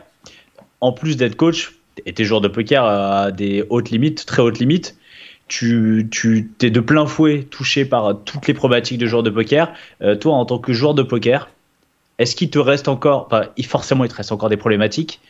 Euh, c'est quoi ta, c'est quoi toi euh, Alors, je vais pas, je suis pas ton coach aujourd'hui, mais c'est quoi ta, ta problématique principale qui qui encore euh, peut mettre des résistances Je pense que la, plus importante, c'est euh, de faire des gros moves sur ma plus haute limite, en fait. Euh, voilà, c'est le, coin où, personnellement, euh, j'ai encore, en fait, à, devoir vraiment lutter. Les bad runs me font plus rien, les bad beats ne me font plus rien du tout. Voilà, c'est vraiment ce truc, ben voilà, t'as... Je sais pas, t'as, par rapport à mes limites, tu as vraiment beaucoup d'argent à mettre sur la table. Et là, faut y aller. Et, et là, tu as toujours cette petite boule qui arrive. quoi. Et justement, je sais, hein, je sais d'où ça vient, globalement. Mais à ce moment-là, tu vois, tu as beau savoir, et il te faut le truc qui te fasse passer à l'action. Tu penses, tu penses que euh, pour même un joueur de, un joueur de limite qui joue un mec qui joue nosebleed, est-ce que, est-ce que ça, ça disparaît jamais en fait ça? Et est-ce que, est-ce Ouais, que, est-ce qu'il faut même, est-ce qu'il faut plus. même que ça disparaisse pas en fait? Non? Non, mais de toute ça ne disparaîtra pas. Parce que quand tu vas t'adapter à ça, à, un certain niveau, que ça va marcher, mais il y a une partie de toi, en fait, qui va continuer d'avancer et ça va réapparaître. C'est un peu comme dans un jeu vidéo. Tu arrives à, battre le boss du niveau 3 et tu as bataillé et voilà. Et donc, ça y est, tu arrives, et ben, tu passes en niveau 4. Et en niveau 4, la difficulté est faite justement pour que bah, de nouveau tu aies à travailler. Et donc, un, joueur de nosebleed, même si au-dessus, il n'y a pas encore grand-chose, si à un moment il arrive à faire des moves, ben, je suis sûr qu'il voudra encore aller au-delà et, et d'aller bluffer encore plus, et exploit encore plus, aller chercher les détails encore plus. C'est le sens de la pratique délibérée d'ailleurs, d'être un expert dans un domaine, mais de ne pas t'arrêter parce que tu sais que tu as encore un petit pourcentage, etc. Parce que le jour où tu t'arrêtes, en fait, euh, c'est le début de la fin, en fait. D'ailleurs, c'est pas le problème de, de- des joueurs de poker qui sont, euh, j'imagine, dans le coaching mental. T'as des gens qui vont arriver. Alors, euh, bah, je, je viens vous rejoindre parce que là, je passe, c'est un, bad run. Je viens vous rejoindre, j'ai besoin, machin. Je suis super motivé parce que ça se passe pas bien. Euh, voilà. C'est Bah, quatre- et puis, 80%, ouais. voilà. Et puis d'un coup, ça se passe peut-être un peu mieux. Je mets un peu la, le, je, je remets, euh, je remets ça plus tard et puis je repars un peu sur mes, sur mes travers. Le- tout l'intérêt, en tout cas, de- du PMS, c'est le Discord. Il y a, il y a, il y a tout. Enfin, de ce que moi j'ai expérimenté, et, euh, il y a 20 ans de travail euh, dans, dans ma formation, tu vois. Il y a tout ce que j'ai appris, je sais pas, une centaine de livres, tout ça qui. Voilà. Et donc, il y y a vraiment des solutions qui, qui ont été éprouvées, etc. et qui, à mon sens, ont un vrai intérêt. Mais au-delà de ça, il y a une synergie de groupe qui fait que si tu as, voilà, euh, t'as l'impression de plus avoir de problème, tiens, il y a un coaching de groupe euh, demain. Ah ben, bah, pourquoi pas y aller Et là, tu commences à parler et bim, tu as peut-être un nouveau truc qui, qui éclaire. Tu vois, c'est un petit peu cette même idée qu'à un moment, tu es démotivé, tu, tu reçois un invité. L'invité, ben moi, moi, tu sais, je, je travaille machin, j'ai envie d'être numéro un. Il y a un truc qui te touche dans ce qu'il te dit et tu as envie de rentrer chez toi et de bosser comme un ouf. Nous, ça nous fait tout le temps. hein. Mais, mais évidemment, mais souvent. évidemment, c'est le pouvoir de l'épigénétique en fait. On se sort toujours comme une merde la semaine d'après, mais au moins pendant une semaine, on est motivé. Ben, c'est ça. Et, et- et je pense que justement, la force d'une formation n'est pas que les vidéos que tu regardes, mais il y a aussi après tout le suivi qu'il y a. Et justement, un mec, tu vois, qui serait trop dans la dilettante, ben, mine de rien, il est dans un groupe qui avance, qui avance, qui avance, et je pense qu'à un moment, ça a un impact aussi sur toi. On est porté énergétique, éner- énergétiquement tous ensemble en fait. hein. J'ai, euh, J'aurais une question euh, qui peut paraître bête, mais euh, je sais pas, vu de l'extérieur, je On me me- On a l'habitude, non mais t'inquiète, On a- Chichi, on on a a, que- tu sais on de a qui la que- pose. On a, on a- on a l'habitude. Non, mais en, en gros, ce serait pour. euh, on, on parle souvent, euh, on oppose souvent cash game, MTT dans euh, plein de choses. Et j'aimerais savoir est-ce qu'il y a des différences au niveau de la psychologie, au niveau par exemple des objectifs Euh, parce que là, on parlait par exemple d'émotions. Je pense que les émotions sont euh, 10 fois, peut-être même 100 fois plus fortes en MTT. Parce que là, on parlait de prendre un bad beat. Bon, prendre un beat en cash game, normalement, on apprend au bout d'un moment. En MTT, euh, tu prends un bad beat, euh, c'est un bad beat qui peut changer ta vie. Donc ça change beaucoup de choses. Est-ce que on traite, est-ce que vous traitez un peu de la même façon que ce soit cash game ou c'est vraiment la mentalité globale et en gros que tu fasses des spins, du cash game ou du tournoi, c'est la même chose? Ou est-ce qu'il y a vraiment des spécificités par rapport à certains profils de, de Ouais. joueurs? Moi, je pense qu'il y en a euh, déjà dans la définition d'objectif. D'a- D'avoir en, cash sur un an, je pense que tu as vraiment du contrôle sur les résultats que tu as quand tu as un certain niveau, tu vois, sur un an. Voilà. En MTT, euh, bien sûr que non. Euh, je connais et je coach des, joueurs qui font partie de vraiment tout meilleurs français qui ont eu un an et demi, deux ans en fait de difficultés en fait. Et ils font partie des, vraiment des tout meilleurs parce que en fait la variance, voilà. Donc déjà dans la définition d'objectif, c'est vraiment important. Dans la, le, focus sur ce qui compte pour ne pas que tu mettes ta confiance finalement sur tes résultats. Parce que des résultats en MTT, ils veulent dire quoi? Ils veulent strictement rien dire. Donc ça, c'est déjà un premier point. Un deuxième point, c'est effectivement l'intensité émotionnelle d'une TF, que nous, on ne connaîtra pas en cash, parce qu'effectivement, c'est pas life-changing.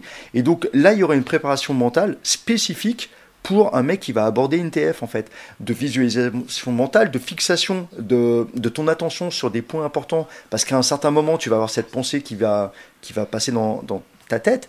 Ouais, mais putain, si tu gagnes, il va se passer quoi? Et là, absolument, tu, sors de l'instant présent. Et donc, d'être vraiment bien focus sur ce truc-là. Et puis aussi de, de, te préparer à perdre, parce qu'il y a de grandes probabilités que tu perdes. Et, et plus tu es préparé à, à, perdre et que tu donnes du sens finalement à une quête qui sera plus long terme en MTT, ben, mieux tu vis ce truc-là. C'est un peu comme si euh, tu as cette illusion de croire, tiens, je vais bosser à fond le game en MTT, et dans un an, eh, je suis vraiment bien.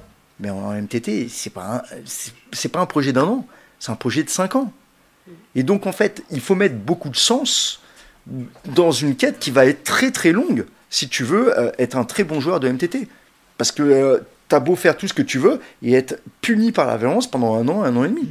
Et si t'as pas derrière un putain de why de dingue qui vient te, non pas t'amener dans une activité type loisir, mais vraiment dans une aventure, une quête de ta vie qui, quelque part, vient toucher à un truc important pour toi et profond, euh, ben, globalement, c'est trop douloureux et tu give up. Et je pense que plus, en fait, tu t'ouvres à de la variance, plus il faut aller travailler là-dedans. On en parlait la semaine dernière avec Alex Réard, euh, qui disait... Euh, qui, qui, côtoyait pas mal de joueurs de poker qui n'avaient pas de qui ne savaient pas en fait qu'il n'y avait pas d'objectif. Ils ne savaient pas pourquoi ils grindaient, alors qu'ils pouvaient être super talentueux, mais qu'ils ne savaient pas pourquoi ils le faisaient. Et du coup, en fait, je pense qu'à un moment, tu t'essouffles, un moment, t'as pas. C'est justement à ce moment où tu es un peu en, perte de motivation. Il n'y a rien qui te retire vers le haut, tu vois, qui te. Euh, j'avais j'avais une question, je voulais rebondir. Euh, vous avez, euh, on t'a reçu deux fois Lolo avec François Pirot, qui est le top shark aujourd'hui. Euh, qui est un des premiers. Enfin, je sais pas si c'est un des premiers membres, c'est un membre de, depuis très longtemps de PMS, non partie des 10 premiers ou des 20 premiers, quoi. Ah ouais, donc des 10, 10 premiers. Euh, on voyait sur son Twitter qu'il mettait euh, euh, avant, il, donc il a fait quelques, enfin des deep runs, des, des body runs pendant pendant Vegas. Il a émis des messages. Euh, là, je vais avoir un petit coaching mental, machin. Est-ce que c'était toi ou Laura? Est-ce que tu t'as pu toi, Laura aussi Est-ce que tu as travaillé avec lui? Et comment ou alors, bah alors, toi, Lolo, comment vous avez à, chaud je, il, doit, il doit tout de suite, là, cet après-midi, il a une TF. Ouais, voilà. c'est ce qui se passe. J'accompagne comme ça, je vais dire à peu près une quinzaine de, de joueurs de très haut niveau, en fait, qui m'appellent euh, la veille d'une TF, le matin d'une TF. Et on va justement préparer cette TF pour aller voir, d'une part, euh, dans quel mood ils sont et dans quel, quel est le, le meilleur mood pour eux en fait, et d'avoir des ancrages spécifiques qui leur serviront. Ça peut être des mots, ça peut être une attitude, ça peut être des images, ça peut être des souvenirs, ça peut être une émotion ressentie qu'on vient vraiment inscrire en eux, afin que justement ça, ça serve à la table quand tu arrives, bim, en, te mettant dans ce truc-là, c'est comme si c'était ta recette du flow. Et donc voilà, il y, a un travail autour de la visualisation mentale, il y a un travail autour de l'introspection pour aller euh, voir dans ta recette à toi, liée à ton passé en fait, qu'est-ce qui fonctionne, qu'est-ce qui a marché, et aussi du coup, quelles vont être les pensées parasites que tu vas commencer à, avoir rien qu'en imaginant ta TF. Typiquement, non mais j'ai vraiment peur de ce mec-là qui est à ma gauche, je sais pas quoi. Bon, ben, très bien, on va déjà commencer à travailler sur cette pensée. Euh, est-ce que derrière, il n'y a pas une croyance limitante? Est-ce que tu vas pas, du coup, forcer ton jeu alors que c'est ce même jeu qui t'a emmené en TF et que ça serait tellement dommage d'aller changer une recette qui gagne. Mais, et tout ça, si tu veux, de, de, de le travailler, euh, que ça soit en visualisation mentale, que ça soit en coaching pur, que ça soit euh, en hypnose, que ça soit... Euh, voilà. Et avec François, on a beaucoup travaillé notamment sur l'attitude, en fait, son attitude à lui pour être dans les meilleures dispositions. Et, euh, notamment, après, bon, je, vais pas, je, reste bien sûr confidentiel, il avait un leak technique particulier qui voulait travailler pour une TF, en fait. Et on, a justement travaillé autour de ça. Et il a eu à ce moment-là une ressource. C'est ça le principe, je pense, dans le coach. L'ordre des combinaisons. Père de père Brelan, il savait plus, il avait pas, il savait plus. Euh, donc là, tu l'as re-aidé, c'est ça?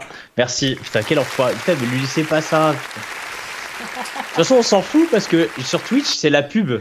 C'est la première fois que je vois ça. C'est la pub sur Twitch pendant que tu parlais. C'est-à-dire qu'à un moment, les mecs se sont dit Non, les gars, Il y a Twitch qui s'est dit Non. Ça, je me suis fait scam. Il, Je me suis réabonné euh, pendant la pub.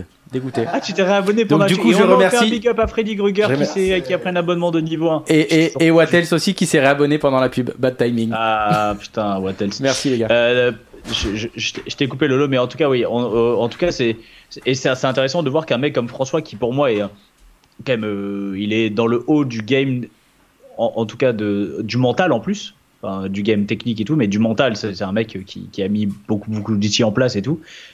Et il a besoin, enfin tu vois, il a encore besoin vraiment. Et, pour tout dire, on a fait un coaching avec François il y a deux jours, parce que malgré toute la construction qu'il a su faire, qui l'a amené à évoluer, eh ben dans l'évolution, tu as besoin aussi de nouveaux repères, de nouvelles visions, parce qu'en fait, tout ce, ce- c'est comme du sport par exemple. Tiens, j'ai fait pendant euh, trois mois du footing, j'arrête de faire du footing, et bizarrement, ma condition physique, elle est en train de partir. Eh ouais, faut continuer, faut continuer. Mais si tu continues pas, globalement, tu, voilà, tu, vas pas forcément. Très souvent, on dit que ça se résume à pas grand-chose, euh, l'appren- la- l'accompagnement. Ça se résume à travailler sur le négatif et chercher à l'enlever, travailler sur le positif et chercher à le cultiver. Plus tu cultives grâce à la psychologie positive, la gratitude, euh, la connaissance de toi, de tes points forts, d'aller creuser encore un peu plus là-dedans, du sens, de la clarté, de la conscience de ce qui se passe, etc. Plus tu vas cultiver ça, et plus tu vas enlever les pensées dysfonctionnelles, les croyances limitantes, les émotions désagréables qui arrivent et qui ont juste besoin d'être accueillies afin d'être libérées, qu'elles t'aient donné leur message, et que finalement tu te rends compte au moment où le message apparaît et disparaît, mais putain, mais c'était du bullshit en fait. Mais il fallait ce temps d'accueil en fait. Et voilà, plus tu travailles sur ces deux aspects globalement, euh, bah, plus ta vie, euh, elle devient. pff, Et on fait un big up à Joe Attack qui a pris un abonnement de niveau 1 sur Twitch. Euh, Laura, euh, tu fais de l'hypnose. Comment l'hypnose euh, peut s'insérer dans, dans une. Pas une thérapie, mais dans un, voilà, dans un travail avec un joueur de poker? Qu'est-ce que l'hypnose peut apporter? Bah, justement, ça permet de, de travailler toutes les problématiques euh, qu'on peut, qu'on peut avoir dans le poker. Donc, bah, déjà, tout ce qu'on disait tout à l'heure par rapport à la gestion émotionnelle, euh, par rapport euh, aux peurs, en fait, bah, d'accueillir euh, l'émotion, mais dans un, dans un, un, un cocooning, en fait, on va dire. Parce que finalement, euh, l'émotion, des fois, elle, comme on disait tout à l'heure, quand elle est trop forte et quand elle prend trop de place, euh, bah, le mental, il s'éteint complètement. Et, euh, là, d'être dans, cette, dans, dans cet état... de transe, euh, de transe différente en fait de, la conscience classique, ça permet d'aller contacter des, des parties de nous qui, qui n'auront plus les mêmes mécanismes de défense que l'on aurait dans un état de conscience classique. Et euh, après l'hypnose, c'est pas comment juste pour enfin pour casser un peu les idées reçues, c'est pas du sommeil, c'est pas de la manipulation, c'est c'est pas toutes les, les images de spectacle qu'on voit où la Mesmer, personne quoi. a dit c'est pas Mesmer, il est allez, vas-y dors. Ça marche pas comme ça. bien une game ça. Ouais, ça- mais est-ce que ça serait efficace? Je sais Ah, pas. eh, il y a un truc à creuser, les gars. Il y a un truc à creuser. Tu vois. Pour les Ok. live stars, Et, euh, et donc c'est plus euh, un côté, donc il y a, plein plein plein d'hypnoses différentes, hein, comme dans tous les courants de, plein de choses. Et il y a, vraiment ce côté de de- d'être dissocié, c'est-à-dire d'avoir une partie de nous qui est consciente et qui, qui est un peu comme un petit peu un, un petit gardien qui observe en fait ce qui est en train de se passer, tout en ayant une autre partie de nous qui est complètement, euh, qui est complètement partie. Et en fait, nous, on va demander à la personne, enfin, on va parler à l'inconscient de la personne et on va le juste lui dire bon bah vous occupez de rien parce qu'en fait votre inconscient il sait tout, c'est lui qui m'écoute et euh, on va pouvoir travailler ensemble pendant qu'on a toujours cette partie de conscience qui est présente. Et donc là, on peut travailler sur les peurs, on peut travailler sur des schémas qui sont inscrits depuis des années. Et, euh, et là, c'est un peu le même processus, c'est un peu comme une balade quand on est en, en hypnose. On va d'abord aller, bon, on va prendre une problématique spécifique, euh, euh, bah, la peur d'échouer par exemple, et euh, on va prendre cette problématique, on va, on va aller la creuser, on va voir euh, l'émotion qui est rattachée à cette, à cette peur-là, et, après, petit à petit, on va essayer de trouver un chemin pour sortir de cette, de cette problématique. Donc on peut utiliser des métaphores, on peut utiliser des exemples du quotidien, on peut se rattacher à des souvenirs où, par exemple, on n'avait pas eu cette peur, d'utiliser des, ressources personnelles. Bon, en fait, Habituellement, l'hypnose aussi, ça se base sur euh, un entretien préalable. Après, il y a des très très très grandes lignes avec des problématiques bien spécifiques. Mais c'est vrai que c'est encore mieux si on arrive à avoir un entretien perso avec euh, tous les, les, éléments de l'anamnèse qui nous permettent en fait de, de connaître la personne. Et à partir de là, donc on va se reconnecter aux ressources internes de la personne et euh, pour pouvoir en fait reconstruire une nouvelle manière, un nouveau processus d'appréhender la, problématique. Et habituellement, on laisse un, ancrage qui nous permet en fait de, s'y reconnecter quand on en a besoin. Bon, habituellement, par exemple, moi, j'utilise la respiration parce qu'en fait, la respiration, on l'a tout le temps et euh, il suffit juste de se dire bon ben voilà, je me remets dans mon corps et je respire et paf, on se réancre à une émotion. Ça, on peut, on peut rattacher à une couleur, on peut rattacher à un geste. Voilà, moi, je fais souvent ça, mais c'est vrai que je fais ça, je, je sais que je me réancre en fait. Maintenant, c'est c'est devenu vraiment un automatisme et il suffit que quelqu'un dit euh, le mot respiration ou euh, détente, moi, mon corps, il fait pour. Voilà, je- vraiment, c'est devenu naturel. Parce qu'à force de le faire, bah, je l'ai ancré à l'intérieur de moi. Donc l'hypnose, vraiment, elle sert à, travailler toutes ces problématiques différentes en partant vraiment de- du nœud de la problématique et en utilisant toutes les ressources que l'on a à l'intérieur de nous, auxquelles on n'a pas accès en fait euh, dans le mental, parce que l'émotion peut être trop forte pour pouvoir y accéder en temps normal. Et, et, et les, les joueurs de poker, ils sont réceptifs Franchement, oui. Tout le monde est réceptif. Ouais. Non, mais, Ah oui, non, mais si tu veux, réceptif. Oui, parce que, enfin, oui, oui, tu veux dire dans le sens ça les intéresse? C'est ça, parce qu'en fait, tu peux avoir ce côté. Justement, comme dit Lolo, on a avec. euh, tu proposes des, des, des choses concrètes. T'as que j'ai euh, j'ai mon fichier où j'ai envie de, de voir mes progressions, je note tout ça. Là, on, on propose l'hypnose. Donc, je sais pas quels vont être les résultats. Est-ce que ça va marcher? Euh, Qu'est-ce qui va se passer? Euh, C'est plus vague quand on connaît pas. Enfin, tu vois, c'est moi, moi, je connais pas l'hypnose. Euh, ça m'intéresse, mais je me dis, est-ce qu'est-ce qui va en sortir? Et voilà, est-ce que est-ce que ça C'est marche? très proche Est-ce de la que- visualisation mentale. Et si tu veux, c'est une espèce de visualisation mentale que tu vas amener d'une façon un peu différente, plus douce, plus profonde, et qui, au final, te donnera des. euh, ton cerveau aura eu l'impression, en fait, euh, d'avoir vécu quelque chose et d'avoir trouvé de façon différente, par l'imagination, par la symbolique, par plein d'autres ressources, en fait, Mm. ben, comme une nouvelle ressource, justement. Et ça peut être euh, parfois une forme, une image, un mot-clé. euh, Et, et- et ça, ça, ça peut être hyper bénéfique. Mais quand tu ramènes ça à des choses très concrètes, pour pas, tu vas dire, vas-y, je suis sur la plage, tu ressembles à, ce courant d'eau, et sur une table, tu as ce courant d'eau, machin. Mais d'aller, au contraire, travailler sur une, une problématique très concrète du joueur de poker, ben, là, ça peut parler. Puis surtout que neurologiquement parlant, en fait, le cerveau, il différencie pas de ce qui est réel de ce qui est faux. Euh, donc en fait, euh, si on va partir sur une problématique spécifique et qu'après, avec euh, tout le travail de l'imagination, on va imaginer notre, notre solution, on va imaginer notre ressource, en fait, notre cerveau, il va vraiment croire qu'on l'a fait. Et il peut, enfin, il peut ressentir en fait tout le processus interne de qui est la solution à notre problématique. Ça peut être très très utile pour euh, travailler la, concentration, euh, pour travailler le focus, pour travailler le flow, pour travailler. Enfin, il y a beaucoup d'outils en fait, même pour la confiance en soi, euh, pour désamorcer les croyances et intégrer de nouvelles croyances. C'est enfin de nouvelles croyances, de nouvelles ressources.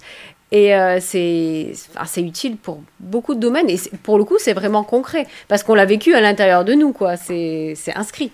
Tu, euh, combien, en, en, en général, il faut combien de séances euh, d'hypnose pour commencer un petit peu à. Ça dépend énormément. En fait, ça dépend clairement de la problématique, ça dépend de la réceptivité de la personne, ça dépend du travail qu'il a fait en fait en amont par rapport à cette problématique-là. Et moi, je trouve que moi, mon but, de toute façon, dans toutes les thérapies euh, qui soient et que, que je pratique, mon but, moi, c'est d'autonomiser la personne. Donc, c'est de donner le maximum d'outils à la personne, d'outils autant concrets de mise en pratique qu'aussi d'outils d'analyse pour pouvoir s'auto-analyser soi-même, pour pouvoir arriver euh, au fur et à mesure à, à se comprendre tout seul, en fait, sans avoir besoin d'un thérapeute toutes les deux minutes. Et là, c'est un peu le même processus. En, hypnose, d'abord, on va faire vivre l'émotion, enfin, vivre la situation, je veux dire, avec la personne pour qu'elle puisse, elle, euh, ressentir ce que c'est de l'hypnose. Et après, le but, c'est de lui apprendre l'auto-hypnose pour qu'elle elle puisse se débrouiller à faire ses séances toute seule pour euh, arriver à, à l'utiliser dans les différents domaines. Donc, c'est d'avoir un panel assez large de, de, de situations pour comprendre comment le mécanisme se met en place pour s'entraîner. Moi, personnellement, euh, si je, on- je veux travailler sur une problématique euh, très très spécifique, et ben tous les soirs, je vais me faire une séance même de 5-10 minutes d'auto-hypnose, mais euh, je vais me le faire toute seule. Je vais pas aller chez le thérapeute tous les soirs pour avoir ma, Hmm. ma séance. En parlant d'auto-analyse, on a une question de Gwena dans, dans le chat pour, euh, pour Laurent qui demande c'est le poker qui a aidé Lolo à améliorer son mental ou le mental qui l'a aidé à améliorer son poker? Ah putain, j'ai envie de me lever. Les deux. euh, Et arrivé eh, où il est eh, Est-ce que c'est le Gwena qui, m'a, qui a été mon premier coach? Je sais pas s'il Euh, Je sais pas, mais il est focus depuis le début, donc c'est possible. Bah, Réponds-nous du coup, Gwena, si t'as été le Donc premier si coach de Lolo. euh, je lui fais une spéciale dédicace. Euh, quand Par contre, si c'est pas quand lui, j'étais- euh, si c'est pas lui, dégage. hein. Par contre, c'est pas. non, c'est ça? Il, dit, il dit oui. Il dit oui Ah oui, il te dit, Ouais, il te dit oui. Donc euh, un gros bisou à, à Gwen. Euh, quand j'étais handballeur, euh, j'ai fait du hand à, un certain niveau, en fait, on m'appelait Monsieur Mental. Donc j'avais déjà quand même euh, certaines facultés de résilience, de détermination, etc. Mais, euh, mais clairement, le poker m'a emmené à une forme de lâcher prise. bien supérieure parce que justement c'est peut-être pour ça qu'au début ça a été compliqué mentalement pour moi quand tu un sportif en fait on t'apprend le meilleur gagne euh, si, si tu as perdu le match aujourd'hui, l'autre a été meilleur que toi. Quoi. Et j'étais euh, complètement câblé euh, avec cette idée-là pendant 30 ans, en fait. Et tu arrives à une table, en fait, et tu te fais défoncer en étant meilleur que les autres, et là, il y a un truc qui va pas, quoi. Et qui vient justement provoquer bah, des émotions, euh, de la confusion, etc. Et donc, il a fallu que je, creuse et que j'aille chercher en profondeur. Et, et, et voilà. Et donc, j'ai préféré, du coup, même créer des trucs, parce que ce que je voyais, en fait, n'agissait pas suffisamment sur moi. Quoi. Juste pour rebondir sur ce qu'a dit Laura sur l'auto-hypnose euh, et sur l'autonomie, euh, il y aura une formation sur euh, l'auto-hypnose et euh, le poker et la visualisation mentale et le poker courant euh, janvier-février euh, 2022. Donc euh, Ok. on, on va faire ça avec Euh, Laura. J'en profite parce que cette émission, c'est aussi, euh, c'est aussi un Twitch, c'est aussi des gens qui sont là sur, euh, sur le chat. Et Yes, alors, a priori, il y a le- il y a le- Vas-y, vas-y. pendant que voilà, tu imagines, c'est un truc que voilà, c'est parce que vous êtes là. Il y a un truc que je n'ai jamais vu, c'est le train de la hype. Voilà, c'est c'est-à-dire que ça explose, tout le monde, tout le monde, Ah, c'est la folie sur. Level euh, 5 du train de la hype, vous êtes ouf, merci putain. Mais Moi je suis là, vous inquiétez Mais pas, je- je surveiller ça dans le chat. D'accord, voilà. Donc je ne sais, je n'ai, vous êtes comme moi. je on est level aucune 5, idée de donc level c'est. 5 ça fait NL2, 5, 10, Je 20, n'ai 30. On est en aucune idée de ce qui se NL50. passe, mais a priori, c'est, c'est genre il y a beaucoup d'amour sur ce chat. c'est de la folie. C'est de voilà. la folie. Bah, si on est dans l'amour, on est bien. Et Dans l'amour, on est dans le partage, on est dans l'accueil. C'est une émission qui est dans Euh, l'accueil. On Voilà, et dans la bienveillance. Exactement. Dédicace Laura à la case. Laura, si, euh, si on devait. Euh, t'as des, t'as des, des, des, réf- des références pour toi dans les, dans les bouquins euh, un petit peu euh, de. Alors, soit de dev perso, psychologie, euh, un, peu, un peu tout, des trucs qui t'ont marqué? Moi, j'ai trois livres qui clairement ont changé ma vie. C'est ce que je disais tout à l'heure, c'est bon les quatre accords de Toltec qui pour moi euh, c'est la base de tout. À partir du, en fait, c'est limite. Si on prend que ça, franchement, déjà on est bien. Parce que c'est tout un entraînement hein, d'utiliser ces quatre accords de Toltec. Donc c'est euh, bah, faire de son mieux, que ta parole soit impeccable, ne pas faire de suppositions et ne pas en faire une affaire personnelle. Déjà, si vous arrivez à appliquer ça dans votre quotidien, je vous jure que beaucoup, beaucoup de choses changent. C'est Enfin, c'est énorme. Et euh, donc ça, déjà, ça a été un premier déclic. Mhm. Après, euh, le pouvoir euh, de l'instant présent d'Eckhart Tolle, qui est clairement un, un grand classique, qui, pour l'anecdote, j'ai lu il y a peut-être 8 ans en arrière, et je me suis dit, ouais, bon, bah ouais, ouais, ok, quoi. Il répète toujours la même chose, ok, on a compris, il faut être dans le présent, c'est bon, euh, voilà. Et, euh, et il y a quelques années en arrière, j'en ai reparlé à une amie qui était en train de le lire, je dis, ouais, bon, euh, ouais, c'est bon, on a compris, il est un peu chiant le livre, quoi. Et elle me dit, non, mais attends, mais t'as pas compris, c'est pas possible, il faut que tu le relises maintenant. euh. Elle me dit, t'es passé à côté du livre, c'est pas possible. Et je l'ai relu, et effectivement, il est d'une profondeur et d'une euh, d'une importance capitale, ce livre, parce qu'il nous ressente vraiment sur, sur l'essentiel. Mm. Et euh, donc, moi, c'est vrai que ça a été un, un deuxième livre qui a, été, qui a changé beaucoup de choses. Et le troisième euh, livre, c'est. euh, comment il s'appelle déjà? Euh, Poker Cadillac. les- non, c'est pas celui-là. C'est, euh, je crois que c'est les murs.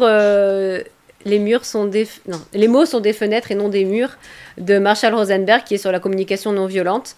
Et ça aussi, c'est un outil extraordinaire pour établir en fait euh, des des relations complètement différentes avec les gens. Euh, Ça change tout en fait notre rapport à, l'autre, de savoir euh, bah entendre l'autre, savoir euh, s'exprimer, savoir faire un besoin, sortir de cet implicite, c'est magique. Voilà, ce serait vraiment les trois livres, c'est les trois livres que je conseille tout le temps en fait, parce que pour moi ça a été des... Et alors, est-ce que ces bouquins, euh, est-ce que ça parle forcément à, à tout le monde? Parce que c'est vrai qu'on a tous une sensibilité différente et des fois, euh, tout le monde conseille un peu des livres, euh, des livres différents. Et euh, moi, ça m'est déjà arrivé, bah, par exemple, de conseiller un livre à un pote et bah, pareil, qui me disent un peu Mm. comme toi, genre, bah en fait, bah, moi, j'ai pas, soit j'ai pas appris grand chose, soit ça m'a pas vraiment touché. Alors Ouais, que bah. je, je l'ai pas trop, je l'ai pas trop aimé ton, ton pif, le Oui. pif que tu m'as. Ouais, ouais, c'est vrai, ouais, c'est pif. Mais c'est parce qu'il était en prison, c'était pif en prison, toi, t'as eu.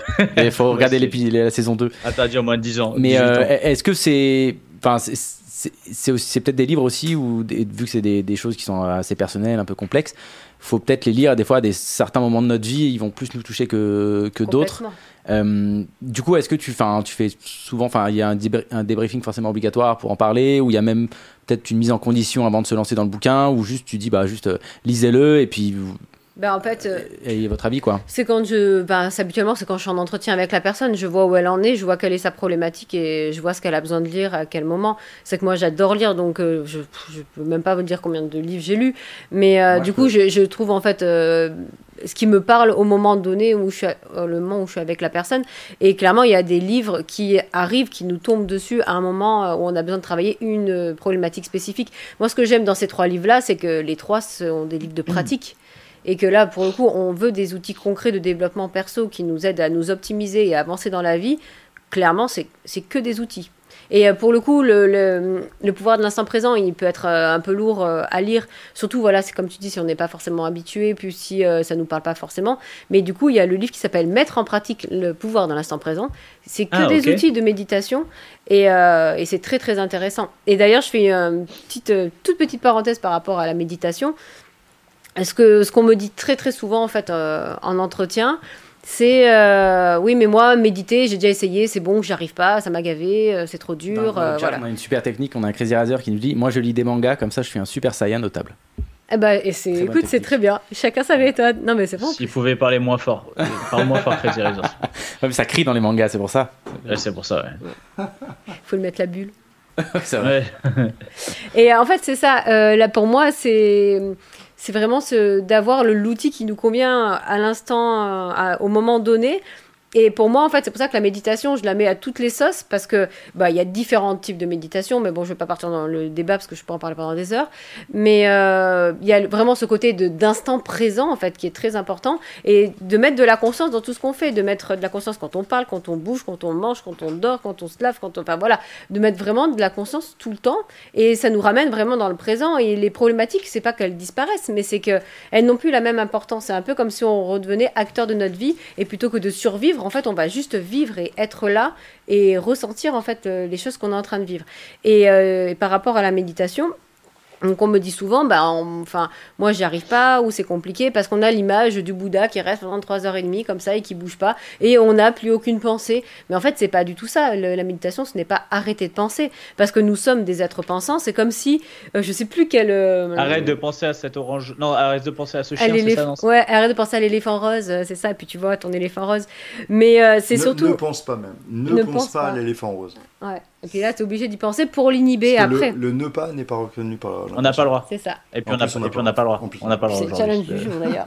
Et on n'a pas, on n'a pas le droit du ne pas aujourd'hui. Exactement. Euh, Et, euh, euh, ah oui, oui, pardon, excuse-moi, excuse-moi, vas-y, Laura, fini, fini, fini.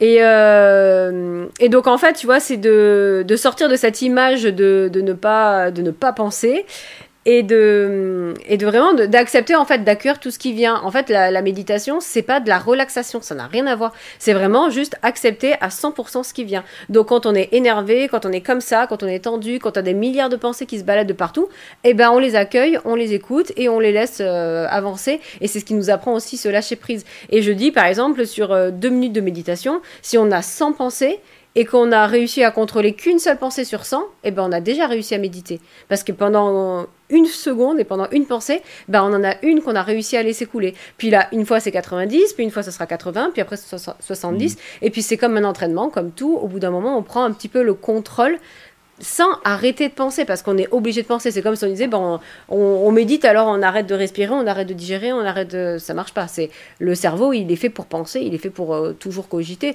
Donc, euh, c'est pas l'idée d'arrêter les pensées, c'est plutôt de ne plus y être associé et de mettre cet espace, en fait, entre nous et nos pensées. Et on peut faire pareil Ouais. avec les émotions.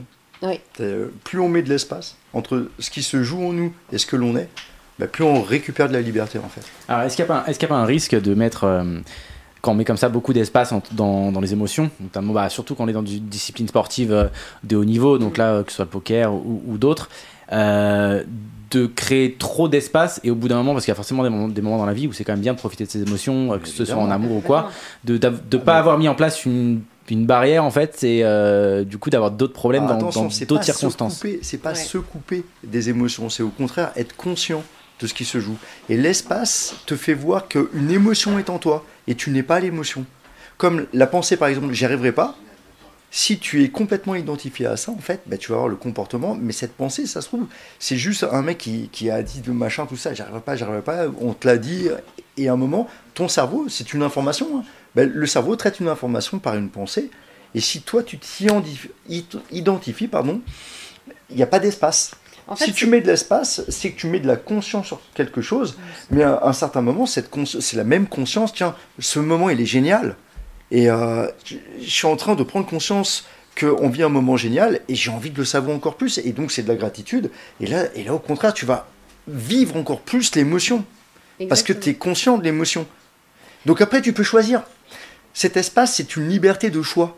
Et la liberté de choix, c'est ce qui te redonne du contrôle. L'événement arrive, des choses arrivent dans ma tête et dans mon corps, mais ça n'est pas moi. Je peux décider, parce que c'est donc une liberté de choix, soit de mettre de la distance par rapport à des pensées qui vont pas me servir ou des émotions qui à ce moment-là euh, n'ont pas lieu d'être. Typiquement, j'ai de la colère qui arrive, mais je dois essayer de jouer une main calmement. Est-ce que j'ai envie de laisser cette colère se répandre en moi et, d'être complètement troublé? Non. Et plus je mets de la distance avec elle, mieux je vais réussir à, la vivre en fait. La nommer, comme on disait tout à l'heure, euh, name it to tame it, de nommer l'émotion va permettre de la calmer en fait. De l'étiqueter comme ça va baisser son intensité émotionnelle. Mais si par contre tu as conscience d'une autre émotion, d'un autre instant, euh, putain là, je ressens de la, joie à être ici par exemple, ben juste j'en ai conscience et je sais que c'est génial.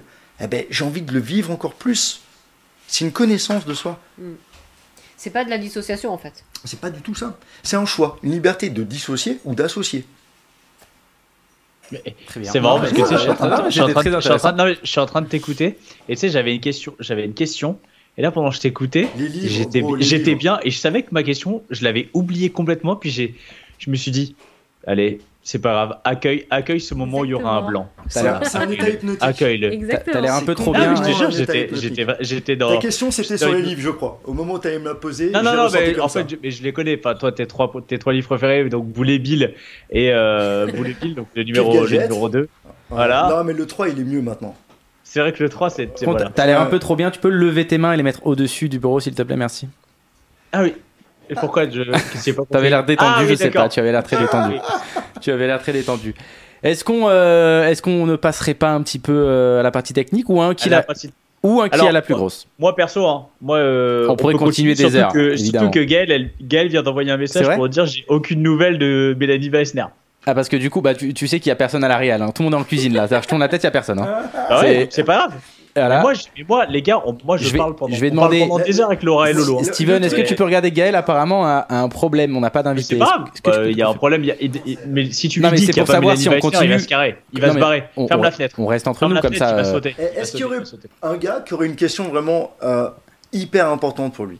Dans... Bah, ouais, ouais, euh, n'hésitez pas sur le chat si vous avez une petite question, euh, c'est gratuit mec- là. un- À ce moment, voilà. c'est gratuit. Et- Laurent et- Lolo, c'est gratuit, sinon c'est hyper cher. C'est hyper cher. Ouais, c'est Un, un mec qui, a- qui aimerait vraiment ce soir avoir une réponse euh, à un truc qui le bouffe, quoi. ah, les gars, je suis sur mon téléphone parce que j'ai mes questions sur le téléphone. J'en ai pas Euh, rien à foutre. Vous savez, t'as, vous savez, t'as déjà été, euh, toi Lolo ou toi Laura, dans, dans l'impasse avec quelqu'un? Vraiment, euh, bah, de pas. euh, est-ce que, est-ce que c'est, c'est possible de. Enfin, Bah ouais, enfin voilà. Est-ce Bah, que tu as moi- déjà été dans l'impasse D'avoir un vrai mur en face, quoi. Moi, oui, je- ça m'est déjà arrivé plusieurs fois. Bon, après, ça dépend bien évidemment du contexte, parce que malheureusement, des fois, je me retrouve dans des situations avec des personnes qui ont des troubles psychiatriques très importants. Et ben là, en fait, il faut aussi savoir qu'on peut rien y faire. Il y a des personnes qui, pour le coup, ne peuvent pas être aidées pour de vrai. Et aussi des personnes que, qui sont dans leurs problématiques. Et si on bouge leurs problématiques, c'est toute leur structure qui s'écroule. Et c'est là que les personnes décompensent. Donc là aussi, c'est la subtilité de savoir quand est-ce qu'on peut bouger les lignes ou pas bouger les lignes. Et après, dans une, on va dire, dans un profil beaucoup plus classique, euh, de, de névrosé que nous sommes tous, euh, oui, il y a des personnes clairement qui sont sur une, une défensive qui est vraiment très très importante. Et, euh, et des fois, en fait, je vais tenter plusieurs approches différentes, plusieurs outils. Et si ça bloque vraiment au bout d'un moment, ben, je vais le dire à la personne. En fait, je vais le dire, là, je, je ressens que la situation n'avance pas. Je ressens que tout ce que je vous propose ne vous convient pas. En tout cas, n'a pas d'effet et j'arrive pas à vous aider. Alors, est-ce que vous voulez vraiment être aidé Et en fait, je, le- je leur, je leur explique tout simplement ce que je ressens.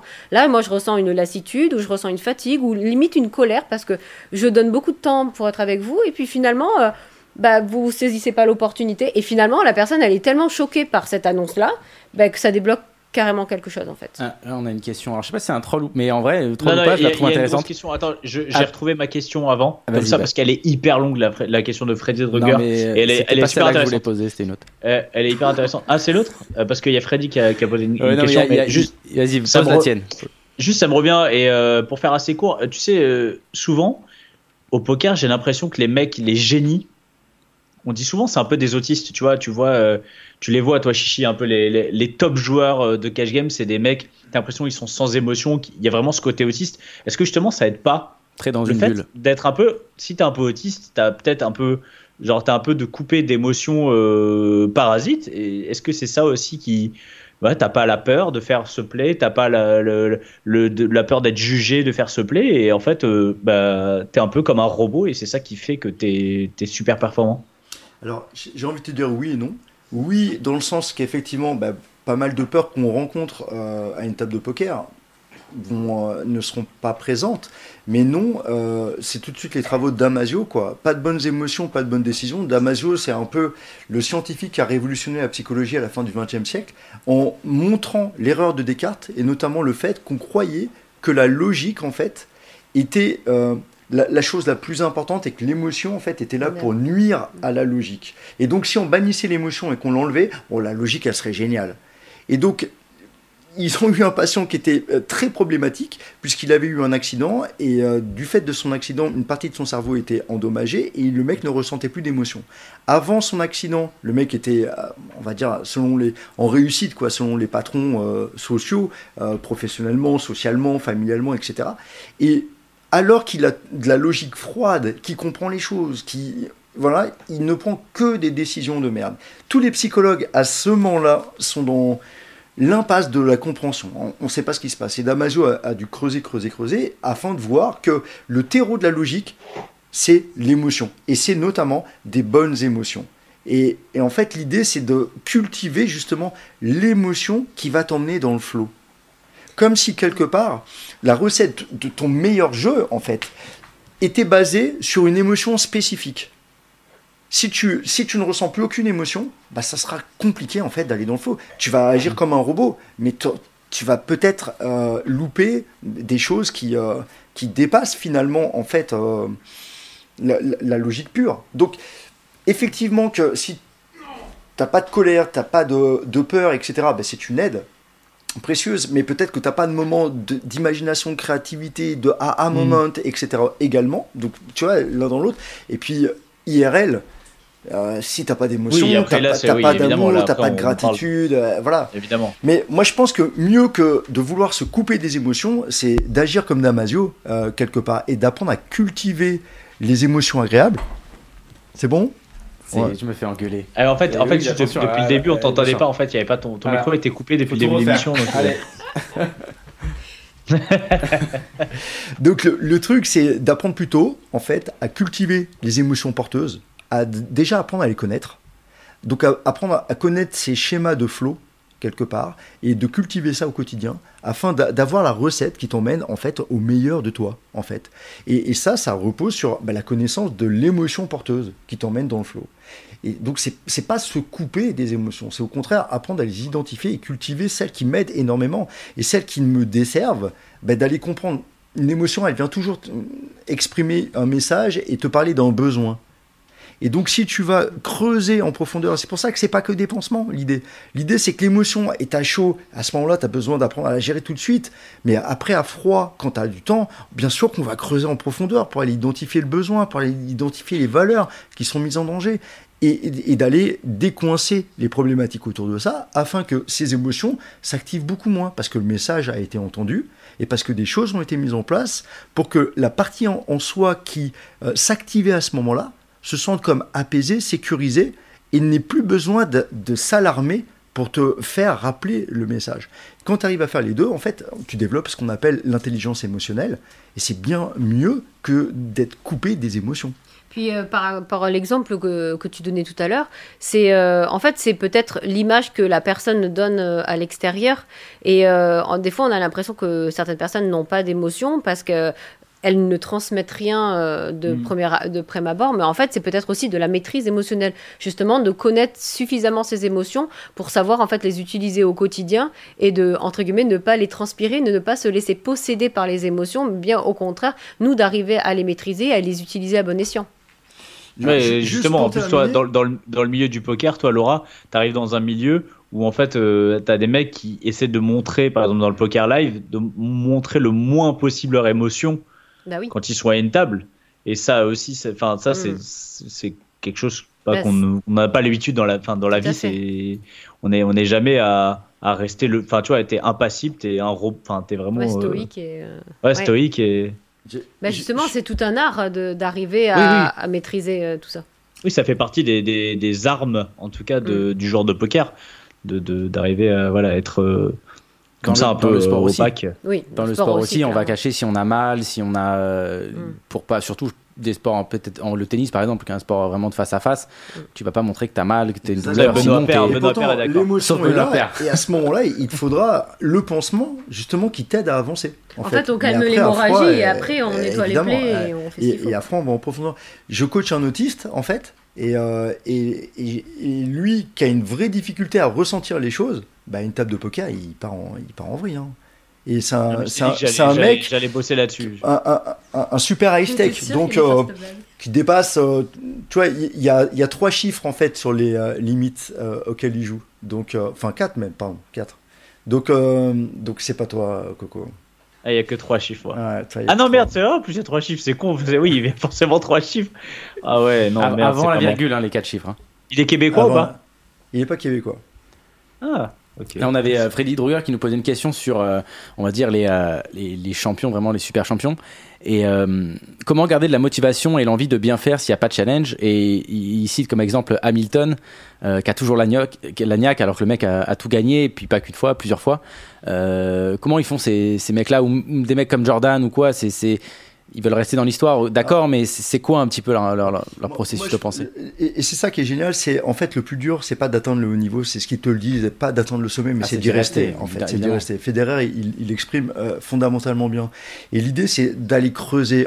C'est pour ça que je te disais que c'est pas un truc qui s'arrête une fois que tu l'as fait, parce que bah, tu as pu être comme Hamilton, bah, numéro un, et là, mais quelles sont les raisons pour lesquelles je continue? Si tu n'as pas de réponse à cette question, bah, t'arrêtes, tu give up.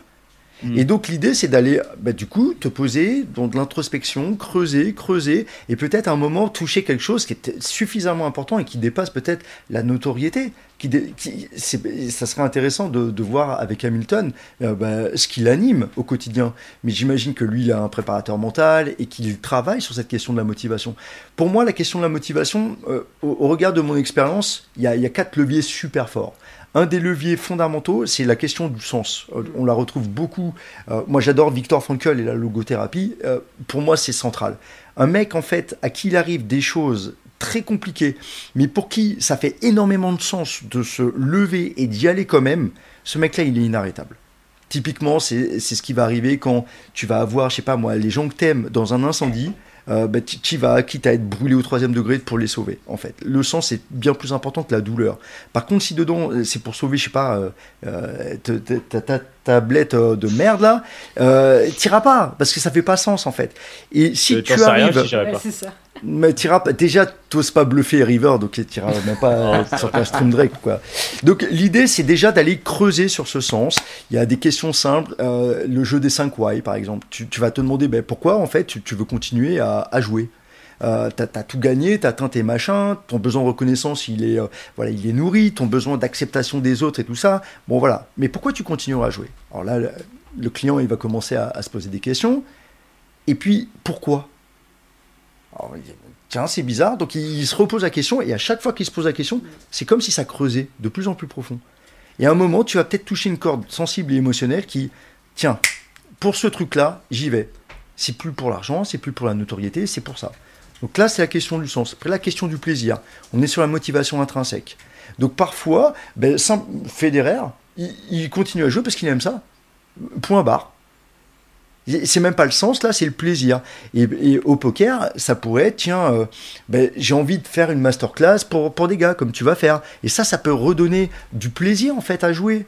Et, euh, donc, c'est même pas pour prouver quoi que ce soit, c'est simplement parce que t'aimes euh, ça, ou t'aimes contribuer, ou, et, et, et on peut changer notre processus afin de mettre un ingrédient, tiens, qui, qui est plus fun, qui est plus cool, et qui me donne envie. Et je le fais même pas pour les trucs extrinsèques, en fait, les motifs extérieurs. Je le fais simplement parce que c'est cool, c'est fun, et j'aime ça. Alors, moi, pour la notion de plaisir, je suis totalement d'accord. Et je pense que, bah, de toute façon, le poker, déjà, c'est un jeu. Euh, Enfin, même comme tous les sports, à la base, c'est des jeux. Donc, euh, si on s'amuse pas un minimum, euh, pour, pour moi, c'est impossible. T'as combien de joueurs chichi qui s'amusent plus? Ah, mais je pense que c'est, je, pense que c'est la majorité de beaucoup de beaucoup de joueurs. Exactement. Et, Surtout et- dès que tu deviens pro et que ça devient un, un, un full-time job euh, tous les jours, je me lève, je dois la aller grinder, question, machin. c'est comment ça pourrait être pour que ça redevienne fun? Alors, moi, je pense que déjà, alors, euh, il y, a- il y a Freddy qui dit ça dans, dans- enfin, il le dit sous forme de question, mais euh, moi, je pense que l'argent, c'est pas, euh, c'est pas clairement pas la source de, de- numéro un d'objectif, et c'est pas non plus une source de plaisir, parce que, enfin, même si on prend des joueurs qui sont très gagnants, que tu te fasses des mois, par exemple, à 10 000 ou à 15 000, ça change rien, clairement rien à ta vie. Par contre, tout ce processus de gagner ces 5 000, si, si, si te fait plus souffrir que de t'arrêter à 10 000, pour moi, ça n'a pas de raison d'être. Mais surtout une tu vas avoir, étude une gra- tu sur, vas avoir un- euh, immédiatement un, un petit, un petit pic de joie qui, mais qui va durer euh, quelques heures. Qui est et éphémère, puis en fait, après, c'est fini. Ça Enfin, s'appelle voilà, l'habituation hédonique, ça. Et tu as une étude qui est magnifique sur euh, ton niveau de gain et ton niveau de bonheur. Et en fait, la, la conclusion de ça, c'est que à partir de 5000 euros, tu as beau continuer à gagner et peut-être doubler, tripler, quadrupler, tu gagnes que 4-5% en fait, de bonheur en plus. c'est exponentiel avant, et après, Exactement, après voilà. ça se stabilise. Et c'est parce que ça 5K. change, bien sûr. La- la- la- L'étude que j'ai vue, ouais. c'est 5K, ouais. Et, euh, et, et là, alors, on parlait des, des objectifs, et, euh, et donc il y a- il y, a Goran Ivani, Ivanisevic, pardon si j'écorche, euh, qui nous dit Noah a dit qu'après sa victoire à Roland en 83, il a atteint son, son Graal. Mhm. Et est-ce que ça, ça peut pas être une problème On parlait de why tout à l'heure, donc why c'est c'est notre, notre, notre goal, notre, Ouais. notre gros objectif. Est-ce que ça peut pas être une problématique des fois de se mettre un Graal justement comme ça euh, très très haut? Et en fait, si on l'atteint un jour, euh, bah en fait, on se dit que derrière, il n'y a, plus- Down il y a plus rien quoi. Et euh, co- comment on fait pour repartir alors On qu'on a atteint ce, ce, ce top On, on- on creuse et, et typiquement c'est des choses que euh, quand tu as atteint les, les high-tech, alors moi j'ai pas j'ai pas gagné un, un truc comme Noah ou quoi, mais je vois dans ma pratique de coaching les mecs qui ont aussi qui sont aussi en high-tech, tu viens là-dedans chercher à nourrir certains besoins de reconnaissance, d'acceptation, etc., d'importance, euh, de réalisation de toi-même. Et une fois que ça c'est nourri, ben, c'est plus ces besoins-là. Mais tu peux en avoir d'autres. Typiquement, quand tu continues à travailler, à creuser, à te poser des questions, c'est parfois aussi simple que mais pourquoi je continuerai à jouer? Et si t'as pas de réponse, c'est pas très grave. Continue à te poser la question et lâche prise. La réponse, elle arrivera à un certain moment. Et tiens, et peut-être si je continue à jouer simplement pour montrer, moi c'est mon cas, c'est casser les, chaînes mentales. Voilà, ma mission de vie, quelque part, mais, ça me parle à moi, c'est c'est ça. Et le poker n'est juste qu'une expression de, de ce truc qui me parle énormément en fait.